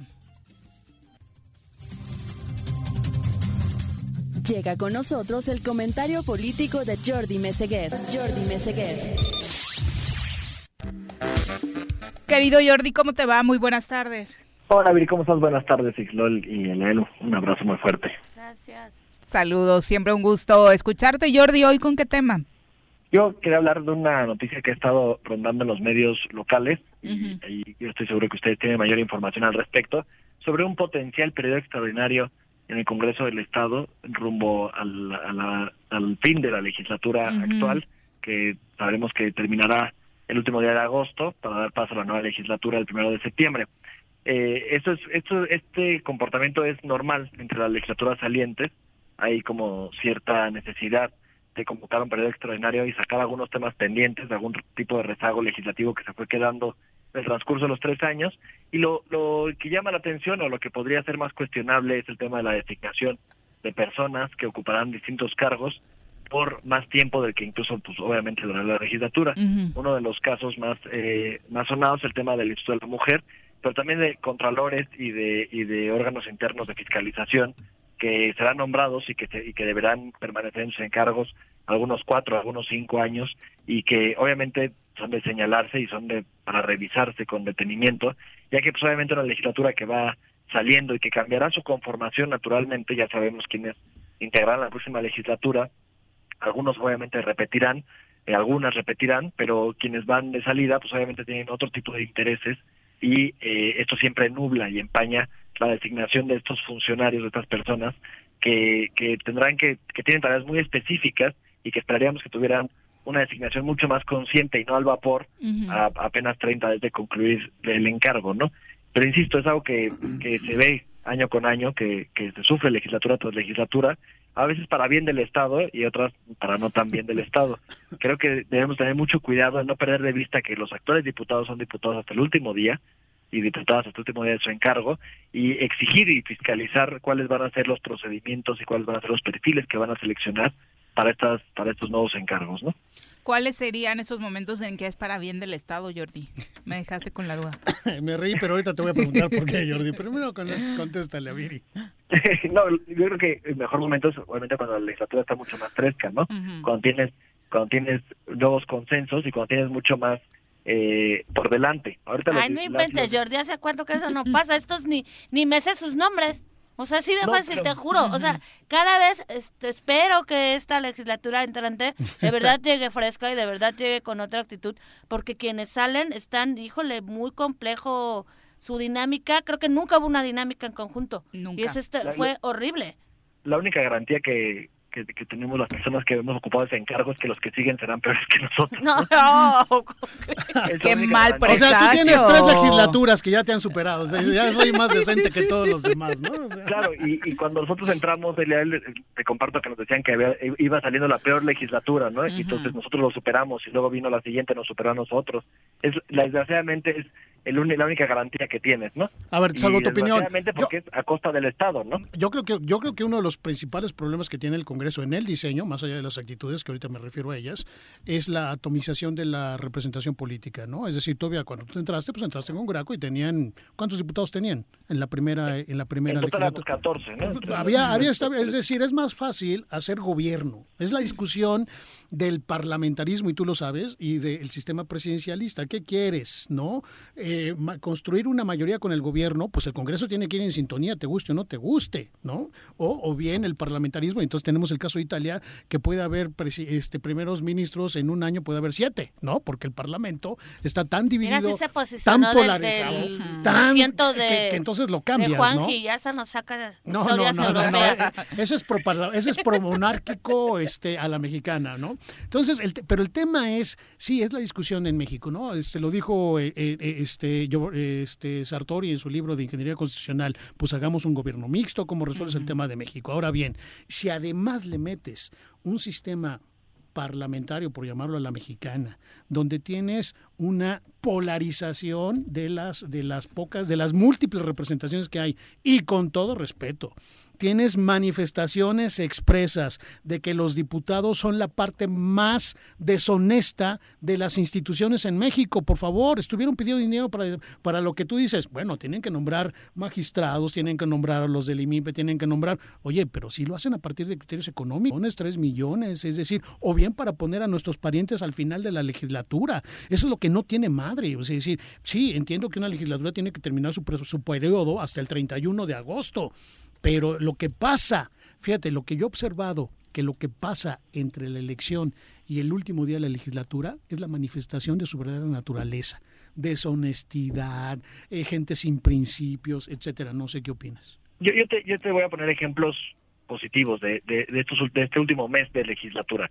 En el caso del 97-2000, la legislatura que salió que recibía, eh, iba a entregar el gobierno priista, iba a entregárselo a manos a Sergio Estrada en aquel momento, y hubo grandes reformas políticas en el Estado, en ese mes, ¿no? Justo en ese mes donde había que recomponer los equilibrios políticos. Entonces yo, yo no, yo no desestimaría que hay posibilidades de que saquen un rezago legislativo importante en este mes. Lo que me preocupa es lo segundo que me, lo primero que mencionaste, el tema de colocar parientes o de colocar personas allegadas a uno para poder mantener ciertos cotos de poder post legislatura. Eso es lo que me parece que puede ser muy grave y lo que tenemos que tener especial cuidado. ¿Por qué se le encarga al Congreso designar a ciertas a, ciertas áreas del, del, gobierno de la autonomía de, los órganos autónomos? Porque se, se supone que la representación popular que descansa en el Congreso elegirá a las mejores personas, a las más capacitadas, para eh, desempeñar cargos muy específicos, para velar por derechos humanos particularmente muy específicos, ¿no? ¿Qué pasa cuando esto se hace al vapor de la salida? Pues entonces pierdes de vista que, que estas características que le fueron conferidas a la soberanía popular, y es más, la soberanía popular ya prácticamente descansa en otras 20 personas distintas simplemente que no han tomado protesta, ¿no? Entonces, ¿qué garantía hay de la soberanía popular, déjame ponerlo en estos términos del pueblo, de que las personas que hoy van a elegir son las adecuadas para los siguientes tres o cinco años, ¿no? No estamos claros en ello. Y eso sí puede ser muy preocupante porque, pues finalmente lo que hacen es perpetuar algunos cotos de poder que, que no son para lo que estuvo pensados las, las elecciones indirectas a través de la Cámara, ¿no? A ver, Georgie, por alusiones, acabas de decir que en la legislatura del 97 al 2000... Ay, ¿fue donde te eligieron? sí, te voy a decir por qué. Ah. Eh, que del 97 al 2000, la legislatura que salía hizo una reforma a la Constitución, particularmente 50 artículos. ¿Sabes quién estaba en esa legislatura encabezándola? El PRI, Víctor Saucedo. Yo estuve en el Congreso del Estado y te puedo decir que la reforma que hicieron no fue para mejorar el Estado, fue para restarle poder al gobernador que entraba, que era del PAN. Y se lo puedo decir, Víctor Saucedo, te mando a saludar. Yo estuve ahí y vi tus acciones en ese momento. Era única y exclusivamente para reducirle la posibilidad de maniobra al gobernador y que se sentara con el PRI a negociar. Fue una reforma perversa. Yo la vi, yo estuve ahí. Sí, yo, trabajaba en el Congreso y la vi perfectamente. Por ejemplo, le ponían, si va a salir, si va a salir del Estado pues actualmente dice 20 días, 30 días. No, 7 días. Si tiene que salir 7 días, tiene que pedirnos para nosotros. Y le crearon, le quitaron, acuérdate que quitaron este, el radio y televisión, que se fue al Congreso, después regresó, lo demás. Podemos hacer un, un verdadero análisis de esa, de esa reforma y te puedo apostar que fue únicamente para forzar a Sergio a hacer negociaciones con ellos. Pues siquiera hacían algo, no hacen nada, aquí ni reforman nada. No, bueno, aquí están peor. No, no, no. repartiendo, repartiendo cargos, sí. Pero creo que es lo, y muy importante lo que dice Jordi, porque sí no hay una manera de designar transparente y se quedan en el aire muchas cosas y ahora resulta que no saben cómo ratificar o no ratificar a alguien y en esos recovecos se escudan para poner a quien se les dé la gana sin cubrir esos perfiles. Creo que sí, tienes toda la razón, se tiene que legislar esa parte para que no haya este tipo de cosas de que pongo a mi cuñado, cuñada, a mi tía, a mi prima, ¿no? Sí, criterios transparentes, eh, comités de selección abiertos, entrevistas abiertas y que pongan y, que participen que vayan los diputados directamente, no, no a través de terceros y criterios, insisto, de evaluación transparentes, creo que esa debería de ser entonces no importaría en qué momento de, la legislatura lo hagas, lo, lo, tendrías que hacer bajo esos criterios. Pero al final, pues siempre queda, genera cierta suspicacia, ¿no? Y al final siempre será revisado a la luz de, de, las nuevas coyunturas, como ahora el, el analiza las, las realidades del 97, del 99-2000 a raíz de las nuevas coyunturas, ¿no? Yo creo que yo creo que como diputados tienen que tener la responsabilidad de, entregar el encargo lo más limpio posible, y entregar el encargo con los menos pendientes posibles, depurar todo aquel eh, todo aquel rezago legislativo que se, que se haya generado y dar paso a la nueva legislatura para que sean ellos quienes a través de nuevos consensos y a través de nuevas de, nuevas correlaciones de fuerzas puedan establecer su nueva legislatura y sus nuevos y sus nuevos nombramientos. A ver, tú eres un parlamentario distinguido. Mi pregunta es, ¿Qué opinas? ¿Es mejor tener un Congreso con cierta mayoría que coincida con el gobernador o tener un Congreso como lo hemos vivido en esta legislatura en la que entra, que eh, está totalmente atomizado? ¿Qué consideras, mayoría o gobierno? Híjole, eh, la, no, no, no, no podría contarte una u otra. Yo creo que tenemos que mejorar la representación. Ya lo hemos discutido incluso contigo en este espacio. Creo que tenemos que haber más diputados y diputadas, más curules, para que entonces la representación no esté concentrada, tan concentrada en 20 personas, ¿no? Eso permitiría que se pueda generar consensos con más de uno, con más de un grupo y con más de un partido. Eso permitirá, yo creo que sí tienes que obligar a que el, a que el Ejecutivo genere consensos. No puede tener un Ejecutivo eh, plenipotenciario, porque además los números nos demuestran que las mejores, las mayores reformas o la mayor cantidad de reformas, al menos en términos numéricos, se dan cuando el ejecutivo y el legislativo no están de acuerdo, cuando son de partidos distintos, y eso se ve particularmente en el sexenio de Cedillo para acá. Cuando no tienes un ejecutivo alineado al Congreso, hay la mayor cantidad de reformas y pues muchas de ellas son para bien del país, ¿no? Que no es el caso del escenario nacional actual, porque el presidente tiene la mayoría. Pero no tiene una mayoría calificada, tiene una mayoría simple. Entonces, si bien es cómodo, por ejemplo, el tema presupuestario, que creo que sí es importante que el Ejecutivo tenga control presupuestario, no es cómodo la reforma constitucional, porque requiere la calificada. Creo que los umbrales juegan, juegan un papel muy importante, las mayorías calificadas y las mayorías simples, ¿no? Sin duda. No puedo decirte blanco o negro. Jordi, entonces en resumen, ¿hubieras preferido o eras de ese grupo de personas que pensaba que no se debieron nombrar a los magistrados durante este fin de legislatura, ni se debería hacer lo que falta a estas gentes de, Contraloría y del Instituto de la Mujer, por ejemplo? sí, yo creo que, una vez Hay víctimas, claro, la comisión de víctimas, sí una vez cerrada el 15 de julio, ya, ya, ya la legislatura no debería poder nombrar a, nadie. Yo creo que podrá a, dedicarse al rezago legislativo, pero ya no, ya no podrían hacer nombramientos después del 15 de julio. y que los periodos de transición entre la elección y la toma de protesta, aunque este es el más corto, porque es junio, julio y agosto nada más, tendrían que ser todavía más cortos como en cualquier país civilizado. Los periodos de transición tendrían que ser de 15 días, 3 semanas a más tardar, ¿no? Eso creo que es otro debate, pero vale la pena ponerlo sobre la mesa, porque imagínense los presidentes municipales de junio a enero, ¿no? Son periodos de transición eternos. Creo que podrían ser mucho más cortos y le darían mucho más certeza al proceso electoral también. Yo coincido contigo, es decir, tenemos que proponer una reforma en la cual se diga que después de una elección hay ciertas restricciones legislativas o de ciertas eh, facultades de, eh, o atribuciones de los congresos, ¿no? Es decir, ya no puedes nombrar, ya no puedes reformar la constitución, mejor deja que la que venga lo haga, ¿no? Porque eh, generalmente, como dices, tú en un eufemismo lo dices, se presta perspicacia. Sí, aparte estuvieron tres años ah, viendo el techo y ahorita ya, muy rápidos y furiosos, no manches. Y, curiosamente... ¿Qué les, sí, ¿Qué les apura, no? oye, ¿qué les apura realmente actualmente con esas cosas? ¿El, pueblo de pues, Morelos? Pues no. No lo sé. Ponchito Toreto, ¿no? eh, Alejandro Castañeda a través de Facebook te pregunta Jordi, Jordi, ¿por qué cuando fuiste diputado no impulsaste esas reformas? Bueno, porque cuando uno es diputado no puede impulsar todo lo que quiere, ¿no? Uno tiene que tomar ciertas agendas legislativas e impulsarlas, ¿no? Mi, agenda legislativa fue muy clara y fue muy consistente en los tres años, creo yo, pues, la gente juzgará, ¿no? Pero no puedes tú tomar todas las agendas. Ahora, como comentarista es, mucho mucho más distinto, ¿no? Mucho más fácil incluso proponer. Es distinto cuando tienes un encargo que tienes que tomar agendas y tienes comisiones y tienes compromisos eh, públicos, ¿no? que, tienes que, tienes que cumplir. Entonces, en ese sentido, pues, sería la respuesta que le puedo dar, ¿no? ¿Vas a participar en la consulta popular este fin de semana, Jordi? Por supuesto que sí, yo sí creo en los, en los procesos de justicia transicional. Perfecto, muchas gracias. Buenas tardes. Gracias a ustedes, un abrazo. Saludos, Jordi, buen día. Un abrazo. Dos con 17, regresamos. Hola. Ahí viene otra ola. Ahí viene otra ola. Que no te agarre la tercera ola en este verano. Mantén firmes las medidas sanitarias y usa cubrebocas. Cuídate y cuidémonos todos. En Morelos las y los diputados están cumpliéndole a la ciudadanía. Aplicamos políticas de austeridad y racionalidad del gasto y ya logramos andar la deuda de 82 millones de pesos que nos heredó la legislatura anterior. Con acciones responsables, Morelos avanza. 54 legislatura. Congreso del Estado de Morelos. Copicopias Cuernavaca. ¿Necesitas imprimir?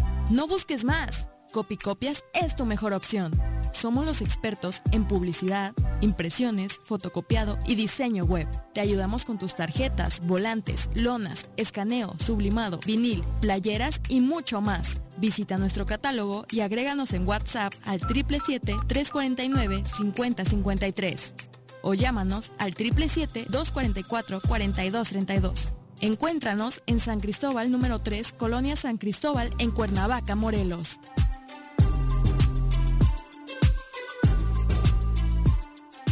En Jutepec no estás sola. Trabajamos para prevenir, sancionar y erradicar la violencia contra las mujeres. En la instancia municipal de la mujer te apoyamos y orientamos. Estamos ubicados en calle Canoas número 19 en la colonia Paraíso. Más información en el número de teléfono 777-320-3030.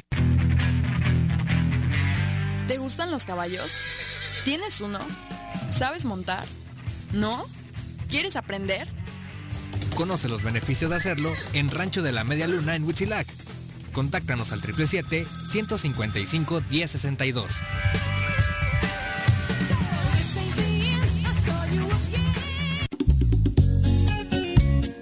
Cafetería, tienda y restaurante Punto Sano. Contamos con comida vegana y vegetariana, porque nos preocupamos por tu salud. Ven y conoce nuestros productos orgánicos y suplementos alimenticios. Al interior de Plaza Andrómeda, local 19, en calle Pericón, Lomas de la Selva. Contáctanos al 372-3514 o búscanos en Facebook como Punto Sano Cuernavaca.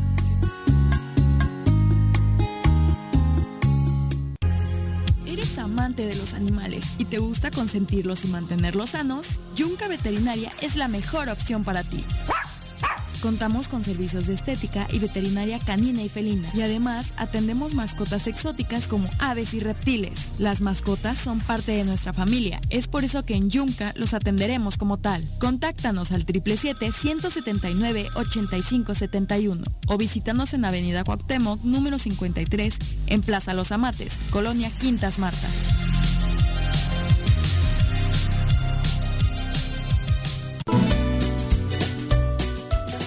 Importa el color del semáforo, debemos seguir protegiendo nuestra salud ante el COVID-19.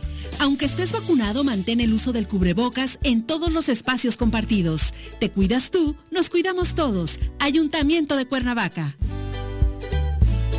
Amiga y amigo comerciante de Emiliano Zapata, recuerda que tu establecimiento y todos los del municipio deberán contar con gel antibacterial, tapete sanitizante, divisiones protectoras, además del uso de cubrebocas dentro y fuera de tu negocio. Con estas acciones disminuimos los contagios por COVID-19 y garantizamos el funcionamiento de todos los establecimientos en Emiliano Zapata.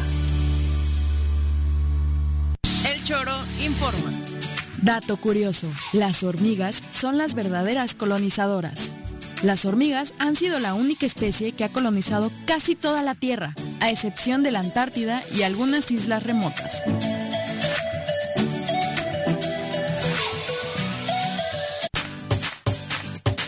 Ya llegó el verano y la forma más segura de disfrutarlo es siguiendo las medidas sanitarias ante la pandemia. Cuidémonos entre todos. Verano.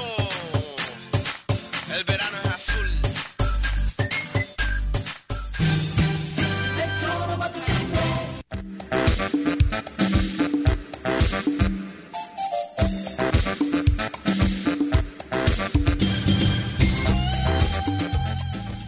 Gracias por continuar con nosotros. Vamos a hablar de salud.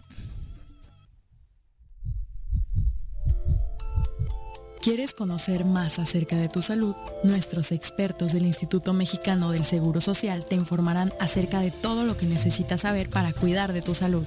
En el choro. Saludamos con muchísimo gusto al doctor Juan Carlos Flores Rodríguez, nefrólogo adscrito al Hospital General Regional con medicina en medicina familiar número uno del IMSS aquí en Cuernavaca. Doctor, ¿cómo le va? Muy buenas tardes. ¿Qué tal? Muy bien, muchas gracias por la invitación.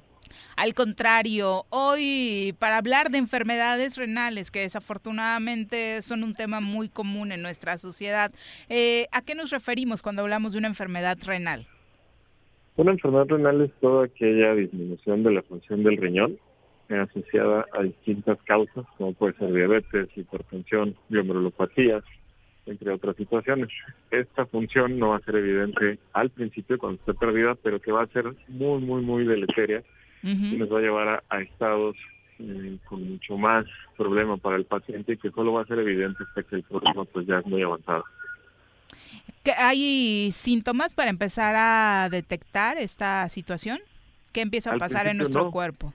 De, de hecho, eso es parte de nuestro problema porque al principio pues el paciente orina bastante bien, no tiene ninguna molestia, solamente se siente un poco cansado.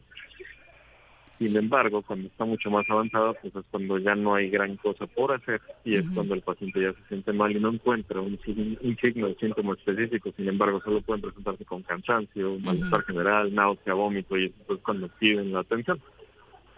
Definitivamente. ¿Esto en, en la orina hay algo, por ejemplo, que pueda ser indicado?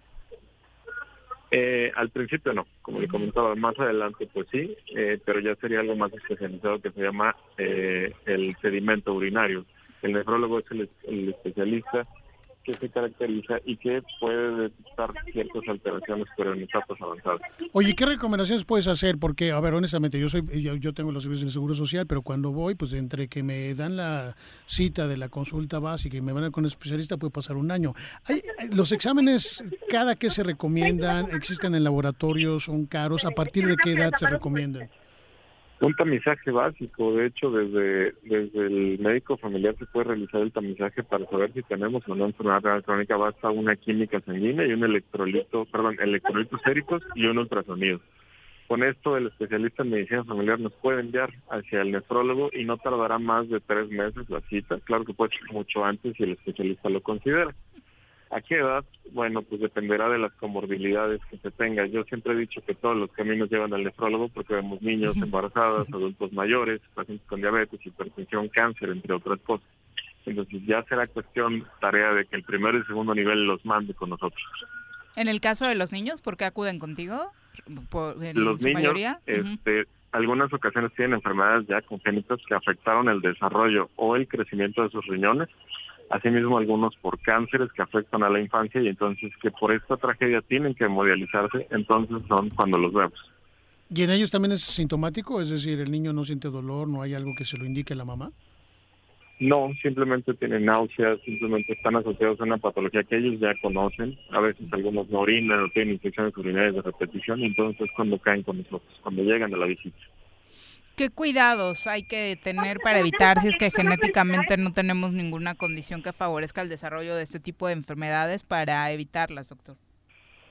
En general, y la recomendación más valiosa que podría hacer es mantener una dieta adecuada. Y por dieta adecuada no me refiero específicamente a bajar de peso, sino que me refiero a tener una nutrición adecuada de acuerdo a la edad, a la actividad física y al peso de cada persona. Las consecuencias, por supuesto, tanto a nivel personal como social, son muy fuertes. Es uno de los padecimientos más comunes en México. Así es, es desastroso. Ellos pierden su trabajo, pierden su vida diaria, poco a poco se van separando de amigos, de familiares, y es una condición bastante desastrosa para ellos. Oye, un primo mío pregunta, ¿y la Cuba ayuda o no ayuda? la Cuba no, pero el café sí. Ah, ok. En general, preferimos no estar bebiendo mucho alcohol, pero el café sí es muy, muy bueno para el riñón. Puedes suplementar. okay. Primo, ya te respondieron. Muchas gracias, doctor. Un placer. Un abrazo. y por supuesto la recomendación para que acudan a los servicios que presta el IMSS. Eh, hablando del tema de la vacuna, ya se están haciendo estudios que señalan que la tercera dosis de Pfizer, que en algunos países se está poniendo, elevaría hasta 11 veces la protección contra esta nueva variante de COVID-19 que se está conociendo en el mundo, que de hecho ya está en México, en Morelos, la variante Delta. Pfizer calcula que esta tercera dosis que están trabajando podría potencialmente multiplicar la neutralización de la variante Delta en comparación de la de dos dosis que, bueno, se ha estado poniendo hasta ahora en el mundo, ¿no? Pues hay que ver qué dicen los demás, ¿no? Porque pues Pfizer va a decir que sí. Es un tema de guerra de laboratorio, ¿no? más. Pero digo, a ver qué, dicen las demás. Insistimos, mientras pónganse la que haya y este ya estaremos, esperemos pronto en otras condiciones para ver si la tercera, la otra, la... Pero ya hay experiencias de que la Pfizer se esté poniendo en algún país, es decir, o, es lo como bien dices, Pfizer dice que te recomiendo que te la pongas. Son las pruebas que está realizando, ellos han dicho que en sus pruebas está saliendo como muy positivo, ¿no? Exactamente. Eh, bueno, vamos a una pausa, son las 2.28, regresamos con más. Sí paso, sí paso, está el verde. A ver, a ver, oríllese, por favor. ¿Qué pasó, Poli? Está el verde. ¿Qué pasó, güera? Aunque el semáforo esté en verde, debemos tener las medidas preventivas porque luego uno termina en el hospital. La pandemia no ha terminado. Cuídate y cuidémonos todos. En Morelos las y los diputados están cumpliéndole a la ciudadanía. Aplicamos políticas de austeridad y racionalidad del gasto y ya logramos saldar la deuda de 82 millones de pesos que nos heredó la legislatura anterior. Con acciones responsables, Morelos avanza. 54 cuarta legislatura. Congreso del Estado de Morelos. Copicopias Cuernavaca. ¿Necesitas imprimir? No busques más. Copicopias es tu mejor opción. Somos los expertos en publicidad, impresiones, fotocopiado y diseño web. Te ayudamos con tus tarjetas, volantes, lonas, escaneo, sublimado, vinil, playeras y mucho más. Visita nuestro catálogo y agréganos en WhatsApp al 777-349-5053 o llámanos al 777-244-4232. Encuéntranos en San Cristóbal número 3, Colonia San Cristóbal, en Cuernavaca, Morelos.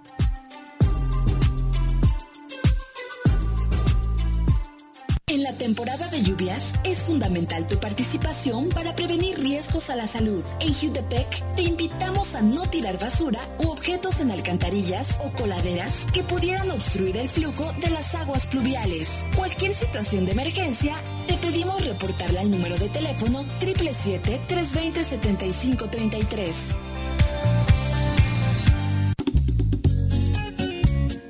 Cafetería, tienda y restaurante Punto Sano Contamos con comida vegana y vegetariana, porque nos preocupamos por tu salud. Ven y conoce nuestros productos orgánicos y suplementos alimenticios, al interior de Plaza Andrómeda, local 19, en calle Pericón, Lomas de la Selva. Contáctanos al 372-3514 o búscanos en Facebook como Punto Sano Cuernavaca.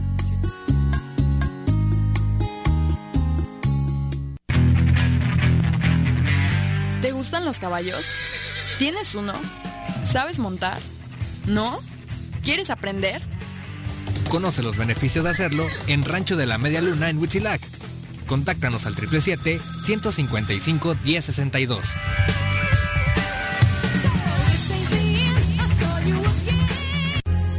¿Eres amante de los animales y te gusta consentirlos y mantenerlos sanos? Yunca Veterinaria es la mejor opción para ti.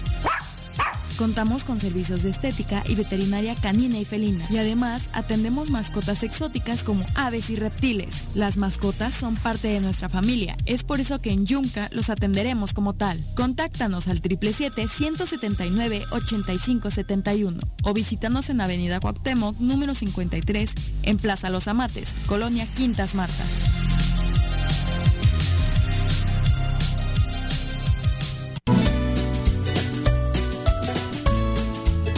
Temporada de lluvias ha iniciado. No tires basura sobre calles y avenidas. Juntos podemos prevenir inundaciones y encharcamientos evitando taponar las rejillas de la red pluvial de la ciudad.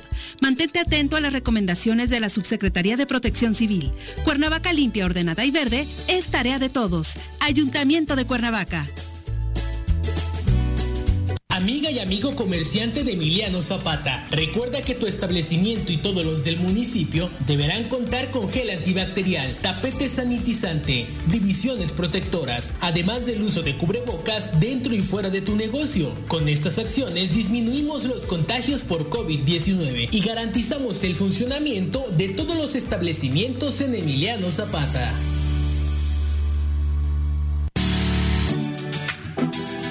Choro informa. Dato curioso, los gatos se caen cuando pierden sus bigotes, ya que poseen receptores nerviosos que detectan la presión y el movimiento. Por ello son capaces de detectar la velocidad y dirección del aire, lo que les ayuda a percibir cualquier objeto o animal cuando se acerca, ya que lo ayudan a compensar la falta de visión. Si se caen demasiado, se perjudica su sentido de orientación, su movimiento y su forma de comunicarse. Además, tendrán problemas para medir las distancias y es probable que choquen con objetos. Incluso puede llegar a afectarles emocionalmente. Así que ahora que ya lo sabes, no le recorte los bigotes a tu gato.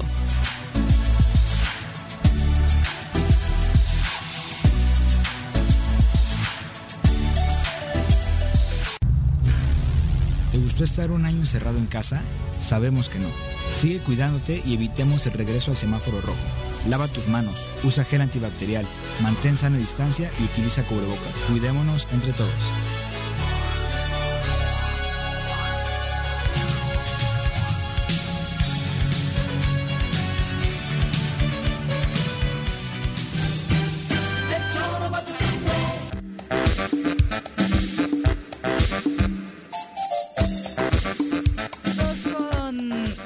33 de la tarde, gracias por continuar con nosotros. También a través de YouTube hay mucha gente conectada. Muchas gracias. Un abrazo para Mariana Barreda y para Octavio Arellano, que nos mandan saludos y particularmente a ti, dice Octavio Arellano. Hace mucho que no te veíamos en el programa, Xlol, se te extrañaba. Ah, abrazos a, Mariana, también es mi amiguita, y a ah, Octavio. Un abrazo para ellos que nos están sintonizando a través de YouTube. Son las 2 con 34. Vamos a estrenar sección. Escuchen de qué se trata.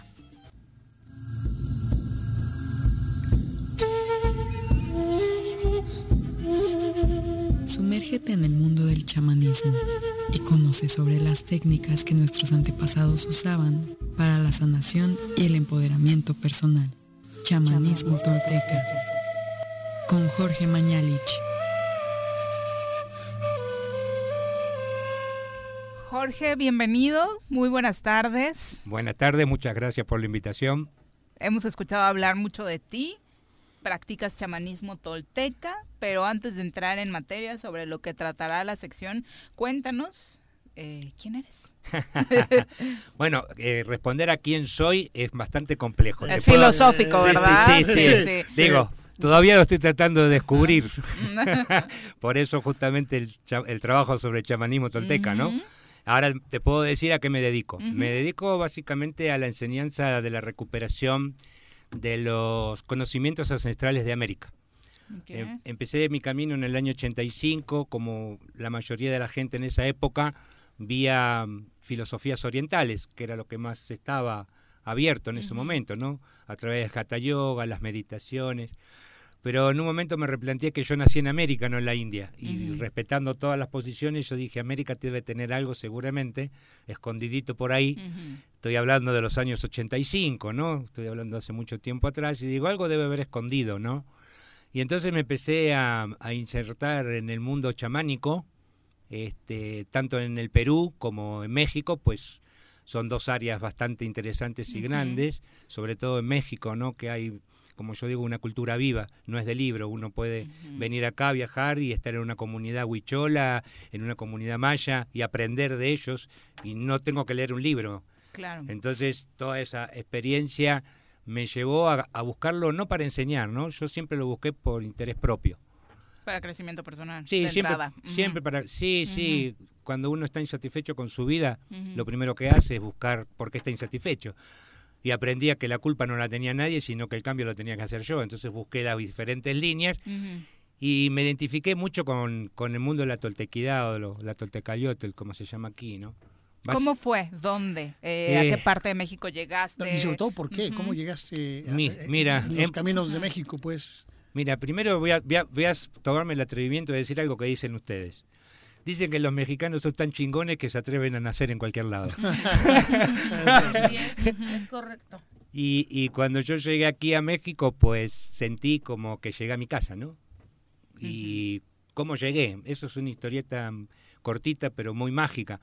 Yo me dedico a la enseñanza del sincronario maya desde hace 29 años. Año nuevo antier, ¿no? Año nuevo anteayer, semilla. Eléctrica. exactamente. Ah, y y me dispuse a, entender cómo funciona el tiempo y para mí los mayas son, dentro del mundo de la cultura mesoamericana, quizás uno de los más atrevidos en cuanto a concepciones de conocimiento y de transformación de la conciencia. Y bueno, manejaba el sincronario maya y, y un día una señora me escribe, yo estaba en la Argentina, un día me escribe una señora y me dice, quiero saber qué significa mi sello. Claro, yo soy de la, vieja época, no de la nueva, y cuando empiezo a escribir demasiado ya me canso.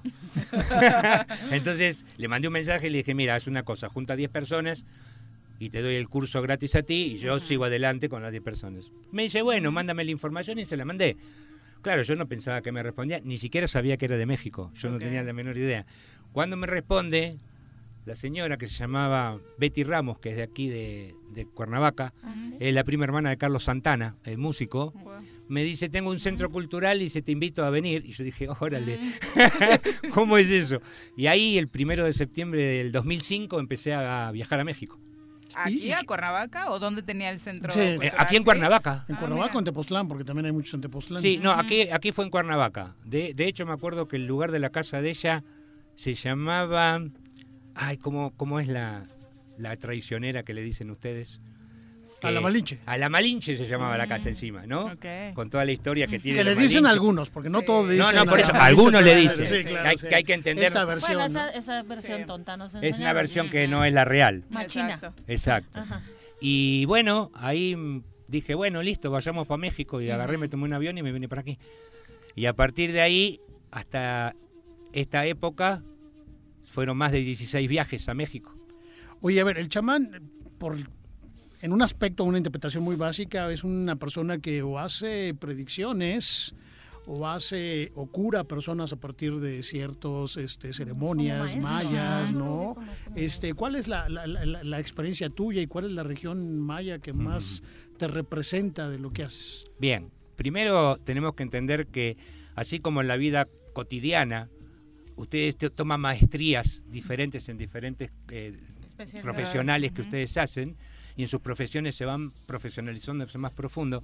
En el mundo chamánico no solamente los chamanes curan, hay otro tipo de, técnicas y otro tipo de trabajos que no están dedicados solamente a curar a alguien o a predecir. Eso es quizás la parte más folclórica, la que más se conoce.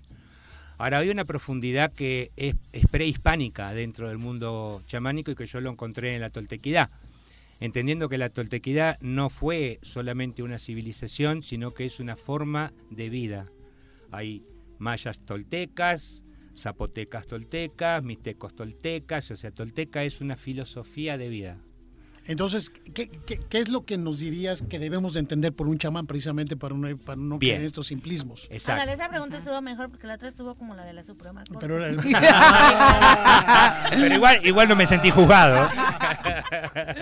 ya ves por qué es importante hacer una pregunta clara y objetiva. dime. No, y la pregunta es esa, ¿qué nos sugieres que debemos entender por un chamán? ¿Qué, es ¿qué, definición nos Hablemos de la definición normal de un chamán. Un chamán es un interlocutor dentro de una comunidad. Primero tenemos que ubicarnos que se vive en comunidad, no se vive en una ciudad. Quiero decir, en una comunidad el primer principio no se habla de yo, se habla de nosotros. Hablen con cualquier originario y van a decir nosotros, no dicen yo. Y entonces entendiendo que el chamán es el interlocutor entre el mundo del espíritu y el mundo material. Es como si fuera el médico, es como si fuera, no quisiera hacer esta comparación. Un sacerdote en general. Sí, exacto. Un ministro de un culto. Un ministro de un culto, y, es este, un guía y es también un psicólogo y es también quien orienta. Obviamente entendemos que un chamán no puede tener 30 años, 35. Claro. Un chamán normalmente, bueno, yo tengo una, unos chamanes con los que trabajo en, Chiapas y hay una señora abuelita que cumplió 134 años ahora en junio, ¿no? Digo, esas personas, aunque no hayan hecho nada, solamente sentarse y preguntarle ya son chamanes. Digo, nadie vivió tres siglos. Muchísima sabiduría. Entonces es un interlocutor, es quien resuelve diferentes tipos de problemas, desde lo, comunitario hasta lo personal, ¿no? Y obviamente tienen otras raíces diferentes de lo que nosotros tenemos en una ciudad, ¿no? Por eso la idea es interpretar que un chamán es un interlocutor no con Dios, porque hay como, perdón, hay como una, como una idea, ¿no? Dicen, los originarios tienen tres millones de dioses, y no es así, ¿saben cómo es? es el misma, la misma energía llamada espíritu representado de distintas formas. Quiero decir, si uno quiere ver al espíritu, lo ve en una margarita como lo ve en una rosa, como lo ve en un animal, pero no es distinto solamente su forma es distinta. Es una manifestación distinta. Exacto. De, pronto en México se popularizó mucho la idea de la de los chamanes toltecas a través de libros como las enseñanzas de Don Juan y demás que fueron muy famosos en cierta época, ahora los cuatro acuerdos. Sí. Eh, toda esa filosofía en la que tú crees o en la que trabajas, ¿cómo la definirías para entenderlo? De pronto si platicas con un católico, creen en, un Dios que bajó, eh, bueno, Jesús vino, se mm. hizo hombre y demás y hay que rezarle a él, no sé, por resumir. En este este caso qué es? ¿En, qué, se cree? No, se existe, no existe una religión, mm. no, se, no se adora a nadie, no se sigue de, deidades ni personas. Esto es básicamente el propio despertar de la propia conciencia y la, definición de la búsqueda real de la toltequidad es despertar los poderes de percepción que un ser humano tiene. Nos han cambiado el pensar por el sentir y hemos dejado de sentir para pensar. Lo que hace la toltequidad es llevar a los estados de percepción sin juicio, quiero decir, llueve, eso es una descripción de algo. Llueve, uy, qué macana, eso es un juicio. Y entonces en la toltequidad no se enjuicia ni se sigue personas, ni se ata a deidades. ¿Por qué? Porque la divinidad, si la quieren definir así, o el espíritu mismo, está dentro de uno, no está afuera. Creer que hay algo afuera que me va a decir acá, porque, y, no es algo que uno se puede basar en, en lo mítico solamente. Digo, en una célula, ¿cómo sabe la célula lo que tiene que hacer? ¿Saben? Simplemente va a su núcleo, en el núcleo lee el ADN y dice, ah, yo soy del hígado, ah, listo, voy a actuar. La pregunta es, ¿por qué todos los seres humanos le andamos preguntando a otros quiénes somos, cuando el otro ni siquiera sabe quién es? Y esa información la tengo adentro mío. Pero es que existe una desconexión muy fuerte, ¿no? Es cierto, yo no voy a la tienda a buscar tres grados de espiritualidad ni leo un libro para buscar la espiritualidad, está en mí. Exacto. Es la, interpretación que yo le doy a mi propio ser. ¿Y cómo reconectarnos? Exacto, porque de hecho inclusive todos dicen, ah, bueno, pero, pero ustedes cobran por lo que hacen y el trabajo espiritual no se cobra. Y yo le digo, perdón, hay un error. Trabajo espiritual no existe en ninguna filosofía. Y voy a poner esto, que es la visión chamánica, que espíritu es todo lo que tiene vida. Así que no hay que hacer nada para ser espíritu, ya se es. Nosotros trabajamos con las personas para que las personas se den cuenta que ya son espíritu.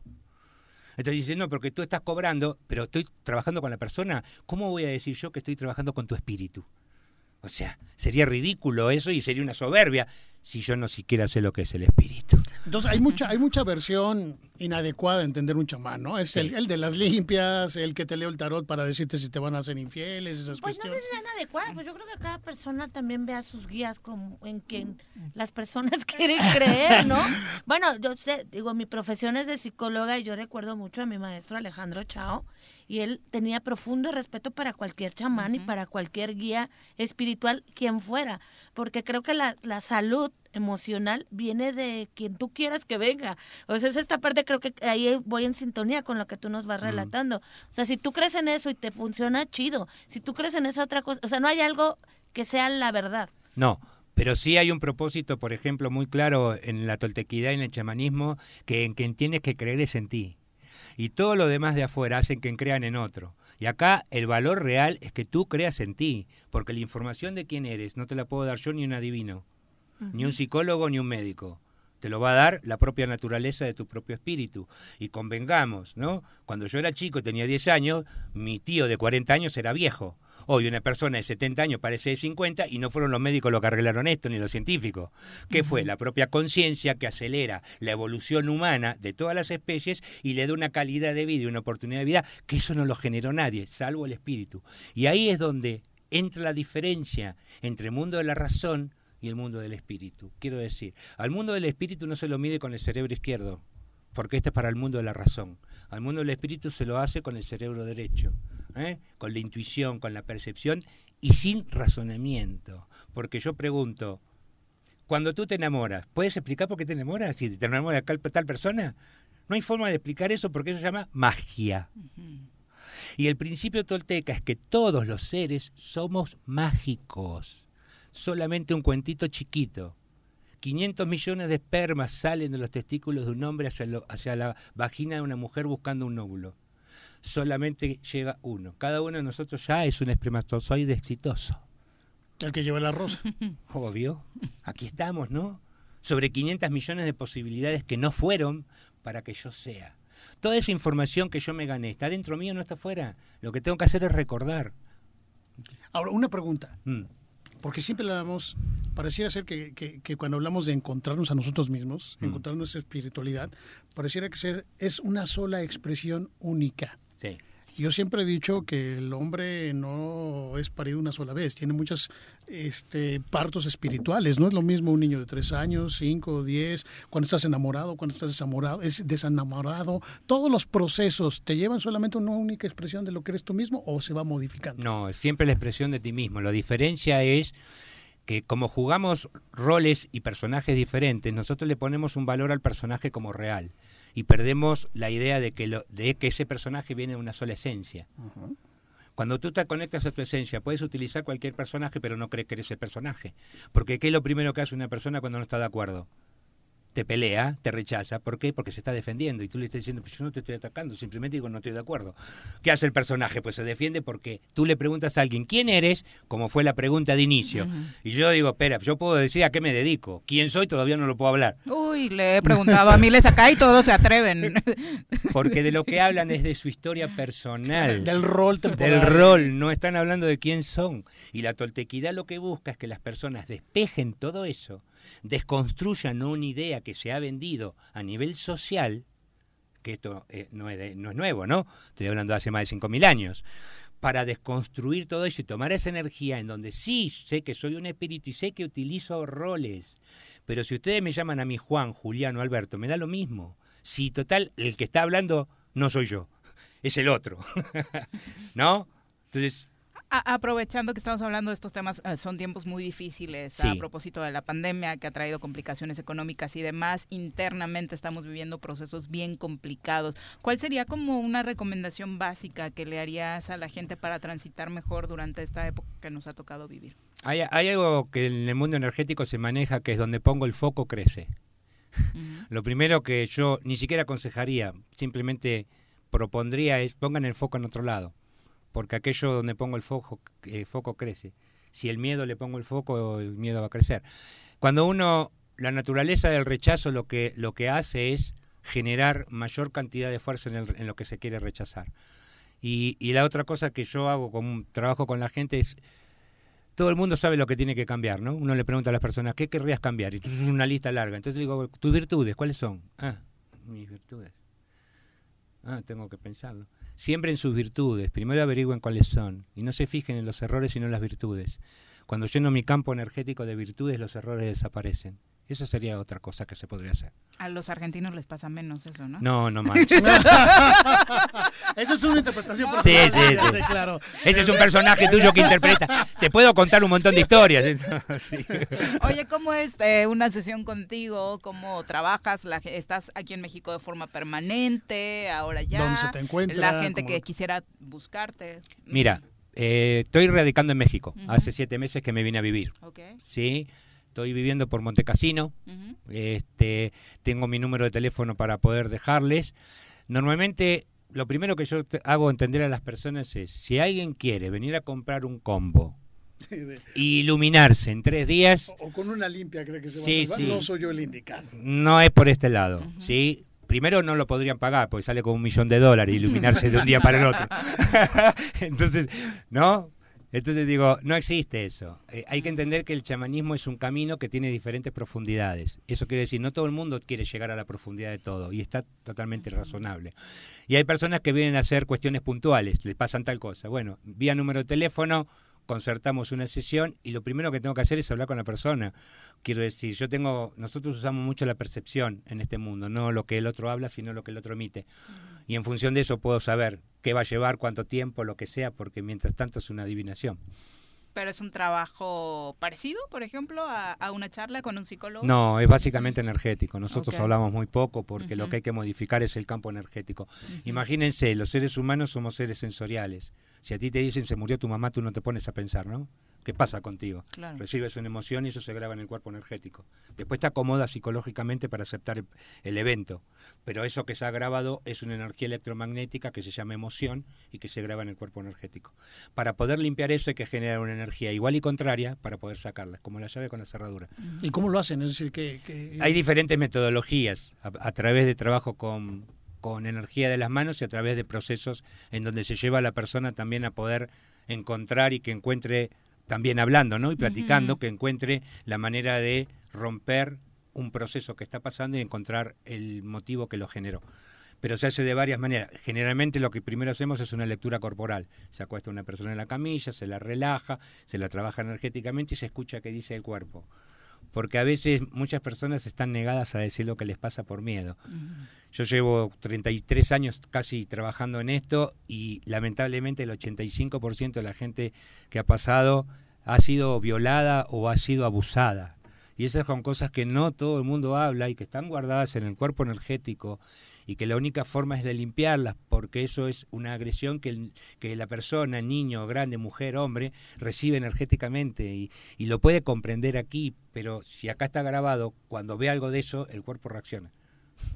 Entonces, primero trabajamos energéticamente. Montecasino. Pues, comparte nuestro número. ¿Cómo no? 777 56 66 913. Oye, cuidado ya en Montecasino, ¿eh? porque luego hay unas apariciones medio raras de algunos que parecen chamanes de, hecho, los vieron por dos lados al mismo tiempo. Muchas gracias. Vamos a estar platicando por acá ya con temas más específicos en las próximas eh, transmisiones, pero qué gusto tenerte en cabina y en México. Gracias, muchísimas gracias por la invitación. Gracias. 2 con 53, tenemos pausa, regresamos. Ya llegó el verano y la forma más segura de disfrutarlo es siguiendo las medidas sanitarias ante la pandemia. Cuidémonos entre todos. Verano el verano es azul.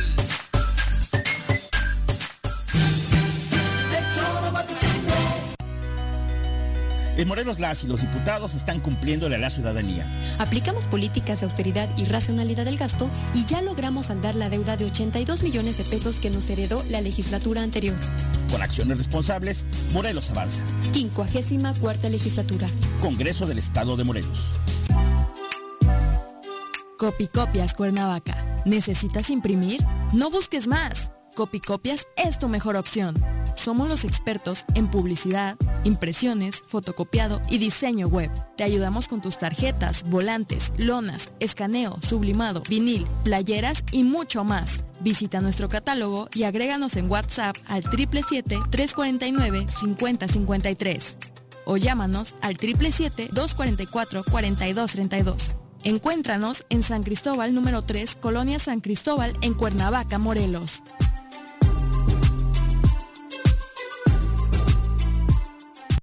Zika y chikungunya son enfermedades prevenibles. La Dirección de Salud de Jutepec te invita a participar en las jornadas de descacharrización para eliminar todos aquellos recipientes que pudieran servir como criaderos de mosquitos. Más información en el número de teléfono 777-309-1609.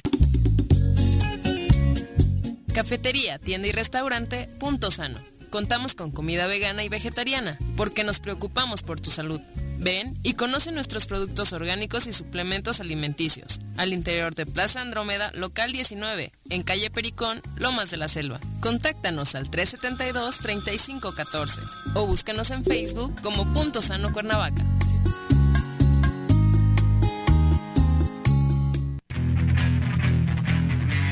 ¿Te gustan los caballos? ¿Tienes uno? ¿Sabes montar? ¿No? ¿Quieres aprender? Conoce los beneficios de hacerlo en Rancho de la Media Luna en Huitzilac. Contáctanos al 777-155-1062.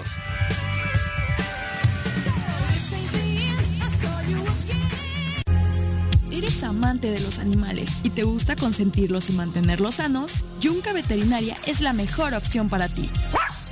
Contamos con servicios de estética y veterinaria canina y felina. Y además atendemos mascotas exóticas como aves y reptiles. Las mascotas son parte de nuestra familia. Es por eso que en Yunca los atenderemos como tal. Contáctanos al 777-179-8571 o visítanos en Avenida Cuauhtémoc, número 53, en Plaza Los Amates, Colonia Quintas Marta.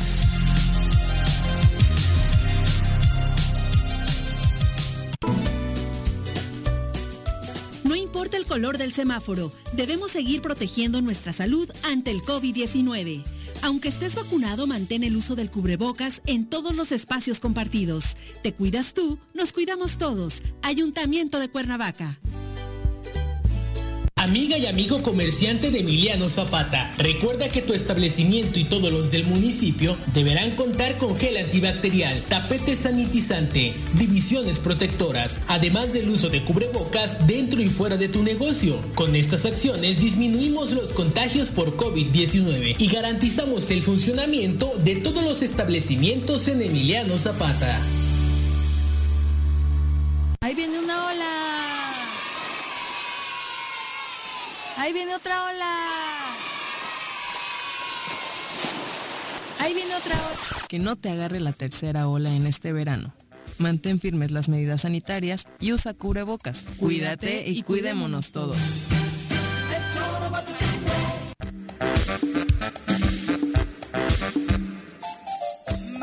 Urruti a través de Facebook dice, camino por las sincronías mayas desde hace 24 años y me da mucho gusto escuchar un chamán en el programa. Lulú Ramírez dice besos hasta el cielo a mi amigo Gerardo Orihuela, que era psicólogo, médico y chamán. ¿Sí hay casos? Sí. Chao también era...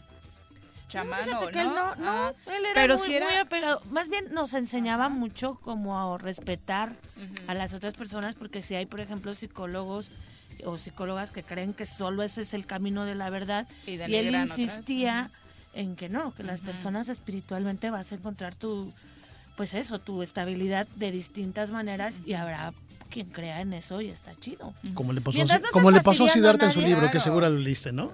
Como le pasó a Siddhartha en su libro, ¿no? que anda buscando miles de expresiones y acaba en una Preguntaba porque cuando desafortunadamente murió, sí recuerdo muchas expresiones relacionadas con ofrendas. Porque él tenía mucho, o sea, incluso nos llevaba de distintas ramas del chamanismo, muchas cosas para que conociéramos como esa otra parte y reconocer pues la sabiduría ancestral, creo yo. Y esta parte que él decía, hay un libro, pero estaba buscando el, el, título, el título sí lo recuerdo, pero no recuerdo quién lo escribió, pero que se llama Dejar a Dios ser Dios. Y de eso habla, de cómo. Dios puede llegar a tu vida de distintas maneras y en distintas ah, expresiones. Mm. Creo yo que es así y digo, cada quien le, cuadrará o no le cuadrará o, le llegará en su particular forma, ¿no? Es correcto. Son las 2.59, todavía nos da tiempo para los deportes. Las pelotas, las pelotas, las pelotas juega usted. No hay deporte en este mundo donde no las use usted. Las pelotas, las pelotas, las que sueña para usted. Son las de Ninelli, Niurka, Maradona y Pele. Las pelotas, las pelotas, las pelotas, sabe usted. Son las mismas en Bilbao. En Temisco, en donde esté.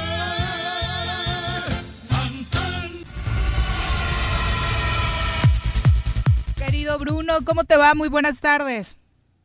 Hola, buenas tardes, Viri, también para el Élite, para Itzol y buena y saludos a toda la gente. Oye, cuéntanos, ya no habíamos platicado de la segunda medalla de México. Sí, no habíamos platicado de, la segunda medalla de, bronce para el equipo mexicano, para Ale Valle, para Ale Orozco, perdón, y Gabriel Agúndez, que lo consiguieron desde la plataforma de 10 metros en sincronizado, quedando en la tercera posición, llevándose el bronce y conquistando el segundo bronce para esta delegación mexicana después de lo hecho en el tiro con arco apenas la semana pasada. Pues la verdad es que sigue siendo hasta el momento corta la cosecha de medallas, eh, Bruno, y más porque hemos quedado en muchos enclavado esta madrugada, eh, pues al filo, ¿no? En, tenemos muchos cuartos lugares. Sí, enclavados, sobre todo anoche eh, se quedaron a un pasito de conseguirlo a a cuatro puntos. Desafortunadamente tuvieron la oportunidad de estar en el bronce y en el último clavado de la pareja alemana en los sincronizados de tres metros. Le sacan cuatro puntos, que eso representa pues eh, la medalla de bronce. Y los mexicanos y, eh, Juan Celaya e Iván García se quedan sin pues sin el bronce. Tiraron un mal clavado. Tiraron un mal clavado hay que decirlo el último el quinto que era abrochar de buena forma tiran un mal clavado, creo que si les hubiera ido un poco mejor en este clavado, sin problemas se hubieran quedado con la de bronce. Y bueno, también eh, Luis Álvarez, el abuelo que quedó pues eliminado, esperaba mucho también en tiro con arco, el, día de ayer quedó eliminado ante un ante el japonés también tirador con arco. Sí, tuvo una mala tarde, horario japonés, la verdad no fue su mejor participación y bueno, afortunadamente la selección de fútbol sí consigue su pase a la siguiente ronda. Sí, la selección mexicana que pues, el día de hoy da una buena exhibición de fútbol, ganándole 3 a 0 a la selección de Sudáfrica. Había un tanto de presión para esta selección que si lograba pasar y terminó dando un partido redondo. Buena actuación de Alexis Vega, de los jugadores de Chivas de Antuna, también de Henry Martin y por supuesto de Luis Romo. Y ahora pues tendrá una buena difícil al enfrentarse el próximo sábado a las 6 de la mañana ante la selección de Corea del Sur, rival que ya una vez México eliminó con otra selección obviamente en ese camino a la medalla de oro en los Juegos Olímpicos de, Londres también se encontró con esta misma selección, aunque sabemos que pues viene de perder contra Japón, que también es un fútbol un tanto parecido al de esta selección. Oye, y la gran nota en los Juegos Olímpicos es esta baja de la gimnasta estadounidense Simone Biles, ¿no? Que finalmente, bueno, primero anunciaba que se salía de la fase de grupos y, bueno, esta madrugada anuncia que deja la competencia. sí dejó la competencia del All Around y dejó también la competencia eh, días anteriores cuando Rusia se llevara el oro y bueno, tiene un problema de salud mental que es lo que se aqueja y ha decidido pues dejar al momento la competencia. Había tenido pues había comentado desde antes de que iniciaran los Juegos Olímpicos que no le agradaba mucho la idea por el tema del, del COVID, creo que no se está quedando ni siquiera en la Villa Olímpica. Y bueno, Simón Biles que desafortunadamente no pudo aguantar esta presión de lidiar con, con los Juegos Olímpicos, aunque, bueno, en, mi punto de vista creo que tuvo que haber sido honesta desde el principio y, y pues si no estaba bien, eh, mejor dejarle la oportunidad a alguien que sí lo estuviera y, y bueno, no taparle la oportunidad a nadie y no dejar también arrumbado el trabajo de, de pues tus es compañeros. complejo saber si estás bien o no estás bien emocionalmente, ¿no? O sea, yo, yo comprendo tu punto, pero sí de pronto, eh, y como toda esta exigencia que leí, no tuya, pero que sí leí como hacia el atleta, pues son seres humanos y de pronto, pues si se te derrumba el mundo, pues se te derrumba en el momento menos esperado y creo yo que las mujeres estamos dando una, una fuerza y unas clases de muchas cosas en estos Juegos Olímpicos porque los ojos están muy hacia todo lo que estamos haciendo y parte de esto es plantarse y decir, ya no puedo, y el decir ya no puedo, creo yo que pues también se vale, aunque sea tarde, ni modo. No, y además sobre todo con el reconocimiento de que pues ahora se le critica porque ya no pudo por una parte del sector de la prensa, pero cuando sí podía, a pesar de estar sufriendo abusos sexuales, nadie dijo nada. ¿No? Y que también es, eso es súper emblemático de ella, ¿no? Que ella señaló lo que estaba pasando en esta escuela contra todo y creo yo que no solo son las medallas olímpicas, sino también lo que está haciendo por otras niñas y mujeres, pues mi reconocimiento y va para todos los atletas. También estaba viendo una nota de cómo a los este cómo se expuso los Juegos Olímpicos o cuando dicen que Tokio iba a ser sede, cómo se expone, cómo trataban a los atletas y que han intentado muchas organizaciones cambiar esta situación de cómo los explotaban. Entonces, hablar de salud mental creo yo que es un buen punto y pues bueno, esperemos que eso quede en, en, en, el, en la historia de los Juegos y de los atletas y de las atletas para decir ya no puedo. Sí, y particularmente en la gimnasia, ¿no? A lo largo de la historia, Bruno, se conocen historias atroces realmente para hombres y para mujeres. Bueno, a su entrenador fue que le dieron más de 100 años por acoso sexual a varias de sus compañeras, incluida ella también pues hace no mucho a un no, que formaba parte a un miembro que formaba parte del eh, de la creación de, ceremonias y de logística de la preparación del evento del Comité Olímpico Japonés. También los tres días antes de la inauguración, también por un, tema de acoso, también lo, lo echaron. Y bueno, a pesar de que ya estaba los Juegos Olímpicos en pie, lo terminaron echando, pero sí es algo que, pues desafortunadamente, eh, se da en este tipo de deportes como la gimnasia. Y bueno, es, es algo, es un tema complicado. Sí, que aparte, hablando justo de gimnasia, también tenemos un ejemplo desafortunadamente en México con Alexa Moreno, que es una extraordinaria atleta y que a pesar de sus triunfos ha sufrido un bullying impresionante por eh, su complexión física, ¿no? Ay, que espero que le importe. Porque además, ¿quién la critica? O sea, gente que no se pone los tenis. sí, se pone los tenis para empujar Desde el la comodidad de su, sillón, de su sillón tomando frituras, claro. Así que, mejor cállense porque hasta se ven ridículos. Y más porque los conocemos todos así, insalubres. O sea, no, no, no. Digo, ni creo que a ella le importe y espero que no le importe porque, eh, o sea, yo creo que cualquier atleta que ya llega a esos espacios ya son súper ganadores.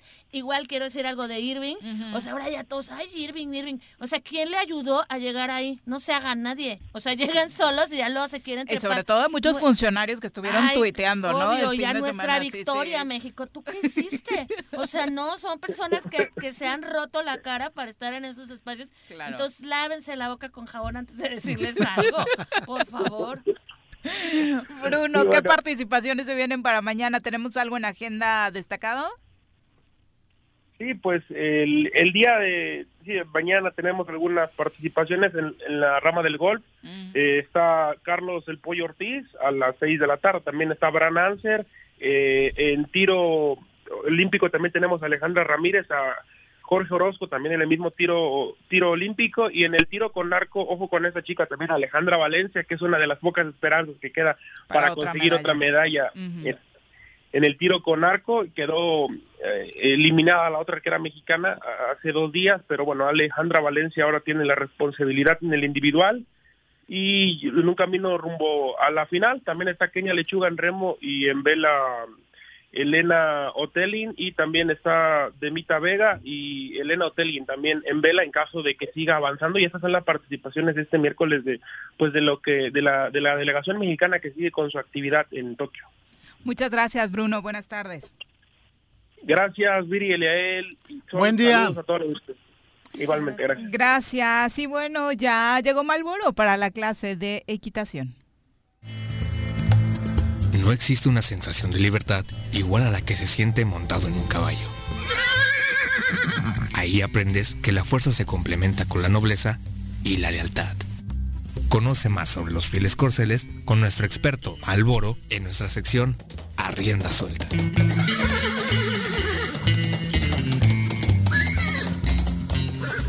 Malboro, ¿cómo te va? Muy buenas tardes. Buenas tardes, Viri. Amigos, buenas tardes. ¿Cómo buenas están? tardes. ¿Qué tal el tráfico, Malboro? Llegando y corriendo tarde. Está bien. Pero sin sueño. Un relajo ahí en Buenavista, pero ya estamos aquí. Te escuchamos. ¿Qué tema nos traes preparado Ahora quiero, hemos hablado de caballos, de rajes, de, frenos, de monturas, de caronas, de estribos, pero ahora quiero hablar, quiero hablar de los jinetes, de los que montan a caballo, la gente que se sube a los caballos. Este, precisamente me, un amigo me solicitó, me dio a entender que habláramos al respecto. Y pues sí, yo tengo algo que decir de los jinetes. Digo, para montar a caballo hay que saberlo hacer, como cualquier disciplina de lo que hablaban hace un rato, ¿no? del deporte. Nosotros los que nos dedicamos a esta cuestión del caballo, propiamente tenemos que tener una experiencia y un conocimiento en montar. Y, y en el caso mío que yo vivo de ello, pues sí tengo yo un, vamos a decir, un este un punto de vista importante para, para con ello, ¿no? En el caso de la gente que se quiere, quiere aprender a montar o cree que monta, a veces no tiene la suficiente calidad como jinete y estamos hablando en cuanto a nivel. hay veces que, bueno, lo, lo vemos, eh, mucha gente se sube a un caballo pero una cosa es subirse a un caballo y otra cosa es saber montar realmente. Y tienes que empezar con ser honesto contigo mismo. A veces dices, ¿por qué mi caballo me hace esto? ¿Por qué reacciona de esta manera? ¿Por qué se para de manos? ¿Por qué cabecea mucho? A veces tú mismo como, como no sabes montar realmente, tú le estás provocando todo ese tipo de situaciones a tu caballo. Oye, Malboro, pero a ver, nadie, nadie nace sabiendo, ¿estás de acuerdo? ¿no? O sea, nadie nace arriba del caballo y dice, ya nací jinete, ¿no? Es aceptable. ¿Cuál es la mejor edad y cuál es la mejor particularidad de la persona que tendría que tener para saber que va a ser un buen jinete? O cualquiera puede serlo. No, mira, de hecho no, cualquiera. a lo mejor la pregunta es, ¿ya de adulto se puede ser un buen jinete? Sí. ¿O es más difícil simplemente? Es, es un poco más complejo. En el caso de nosotros, mira, eh, lo he dicho, eh, nosotros nacimos casi con el caballo. ¿eh? ¿Me entiendes? Estuvimos ahora sí que toda la vida con mi papá se dedicó a los caballos y de alguna manera tenemos una gran ventaja del que ya quiere aprender a montar de 12, 15, 20 años. Pero sí se puede, ya siendo Sí se puede, sí. Juanqui llegó contigo a los 70, ¿no? Me imagino que es igual, o sea, hay, talento, no hay talento, es que hay gente que no tiene talento para de nada. plano.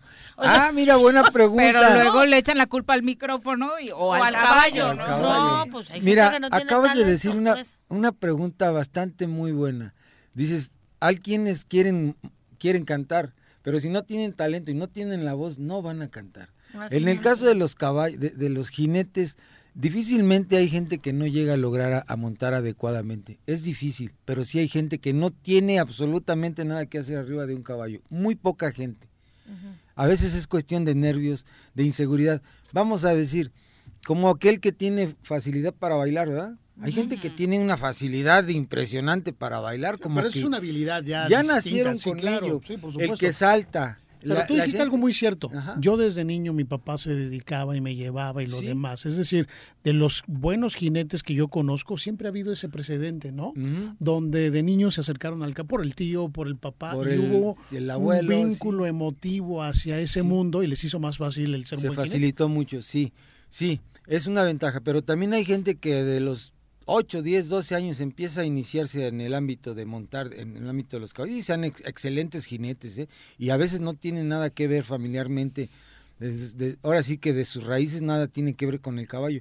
Lo que quiero decir es que sí, hay gente que tiene habilidades, habilidades bastante muy buenas para aprender más rápido, y hay gente que se le dificulta montar, ¿eh? y hay gente que difícilmente llega a no aprender. Pero sí hay gente que no debe de hacer nada arriba de un caballo. Sobre todo esa gente que es demasiado muy aprensiva, muy nerviosa, muy insegura, sí. El que a la primera se enoja, ¿no? Y ya está desesperado porque el caballo no lo obedece. Sí, hay, hay casos que en donde la, gente empieza a, frustrarse cuando no puede lograr lo que quiere. Pero a veces también es, es, es tu, tu habilidad para aprender en cualquier ámbito. Así seas quieras ser cantante, músico, si tienes esa habilidad y te gusta, se te va a facilitar. Algunos vas, algunos menos. Pero sí, efectivamente, todos tenemos que tener un, sobre todo ante todo, hay que tener una honestidad con, nosotros mismos. Porque muchas veces yo observo y, y, he hecho comentarios con algunos chicos y les digo, oye, ¿quién te enseñó a montar? Montas muy mal. Y a mí me enseñó mi papá. y ah cara y tú a tu a tu papá mi abuelo entonces ahí es donde empieza una situación un tanto difícil porque dices y quién le dijo a tu abuelo que sabía montar o quién le dijo a tu papá que sabía montar porque como vuelvo a decir todos nos subimos a un caballo pero no todos sabemos realmente montar. Entonces de ahí viene ya una una mala posición en montar una mala técnica en montar desde ya heredada me entiendes eso es muy común aquí en México de verdad pero hablar de mal montar no es porque seas muy exigente, sino por cuestiones de seguridad incluso, ¿no? Para el propio jinete. O sea, no estás calificando como la estética. Yo, lo veo, y perdóname la comparación, efectivamente tiene, que haber un vínculo emotivo en ese mundo, ¿no? Que el caballo, que entiendes que es un animal, que va a haber una, una integración entre los dos, porque sí lo veo, entre el jinete, un buen jinete. Claro, un buen Y el caballo, hay toda una fusión eh, emotiva, emocional, natural, existencial, diría yo, ¿no? a mí me subes un caballo, yo soy malísimo, pero me subes una moto Ah. Y entonces las cosas cambian. A mí me gustan las motos. O sea, a mí me gusta la moto. lo amas el, andar en ese ámbito. Caminar en moto, moverme en moto, ¿no? Yo grito. Y, lo mismo diría, pero hay mucha gente que le diría, ni se te ocurra subirte a la moto. Porque si no estableces un vínculo con un gusto, con algo que tienes, no te subas. Si te suben por obligación una moto, bájate porque no es bien peligroso. Sí, sí, fíjate que sí. A mí me han dicho, oye, este a mí se me hace muy difícil que tú no aprendas a montar, que tú no aprendas, se me hace, digo, no puede ser que no aprendas a montar, pero ya entendí muchas veces que yo lo he hecho toda la vida, de alguna manera se me facilitó, y entonces sí, es verdad, hay que, hay que entender un poquito ese, ese lado, ¿no? ¿Por qué no aprende la gente? Porque no lo ha hecho cotidianamente, porque a veces yo la ventaja que tengo, pues toda la vida lo he hecho así como patear un bote, ¿no? Por decirlo así. De manera natural. Sí. Entonces, lo que dices tú, es cierto, eh, el, el, el, la moto es un ejemplo clásico. A mí me da miedo y terror la moto, ¿eh? Sí. Y a lo mejor tú también puedes pensar lo mismo del, caballo, ¿no? Yo no me un caballo, de o sea, plano. Subo, pero no es algo que es Sí, claro. Y a todo esto, para los que quieran aprender Malboro, en el rancho tienes eh, también esta posibilidad. Claro que sí, ahí les enseñamos a montar y, a, montar bien, no a subirse al caballo, a, presentar, a, resolver percances, cuando un caballo se para de manos, cuando se rehúsa, cuando cabecea, cuando no me da el estribo, ¿qué y por qué debo? ¿Qué debo de hacer para solucionar ese percance? Por ejemplo, en estos casos, ¿no? Y sí, ahí estamos a sus órdenes en el triple siete quince cincuenta y uno cero sesenta y dos. Estamos en el rancho de la Media Luna y mañana los esperamos ahí en el en la Plaza Ganadera de, con nuestro amigo. Ah, que mañana es jueves, ¿verdad? Sí, mañana jueves ahí con nuestro amigo este Marcial Jurado, los esperamos. ¿Y llegan en caballo y todo eso? Nosotros llegamos a caballo, ahí a hacer la, el teatro, que es bonito además. ¿Tu número telefónico? El triple siete quince cincuenta y uno cero sesenta y dos, claro que sí, a sus órdenes con su amigo el Malboro. Muchas gracias, Malboro. Algunos anuncios, eh, bueno, por parte del público, Andrea nos dice, hace una invitación a la Asociación de Vecinos del Barrio de San Miguel. Bueno, la asociación está haciendo la invitación a la población en general en Tepoztlán para una junta que se va a llevar a cabo el viernes 30 a las 11 de la mañana en el auditorio municipal porque traen unos problemas con un bar eh, que se puso al lado de la la iglesia y que está violando muchísimas de las reglas sin que las autoridades municipales hagan algo. Y varios nos preguntaron sobre lo que está sucediendo con el Hospital Parres. Hay un audio y algunas versiones circulando en que de nueva cuenta se reconvirtió totalmente a COVID. Todavía no, sin embargo, el director de este lugar nos comenta que sí están en este proceso. No han dejado de tener ellos nunca un área COVID, sin embargo, están nuevamente atendiendo a una población importante y el camino seguramente será ese. ¿No?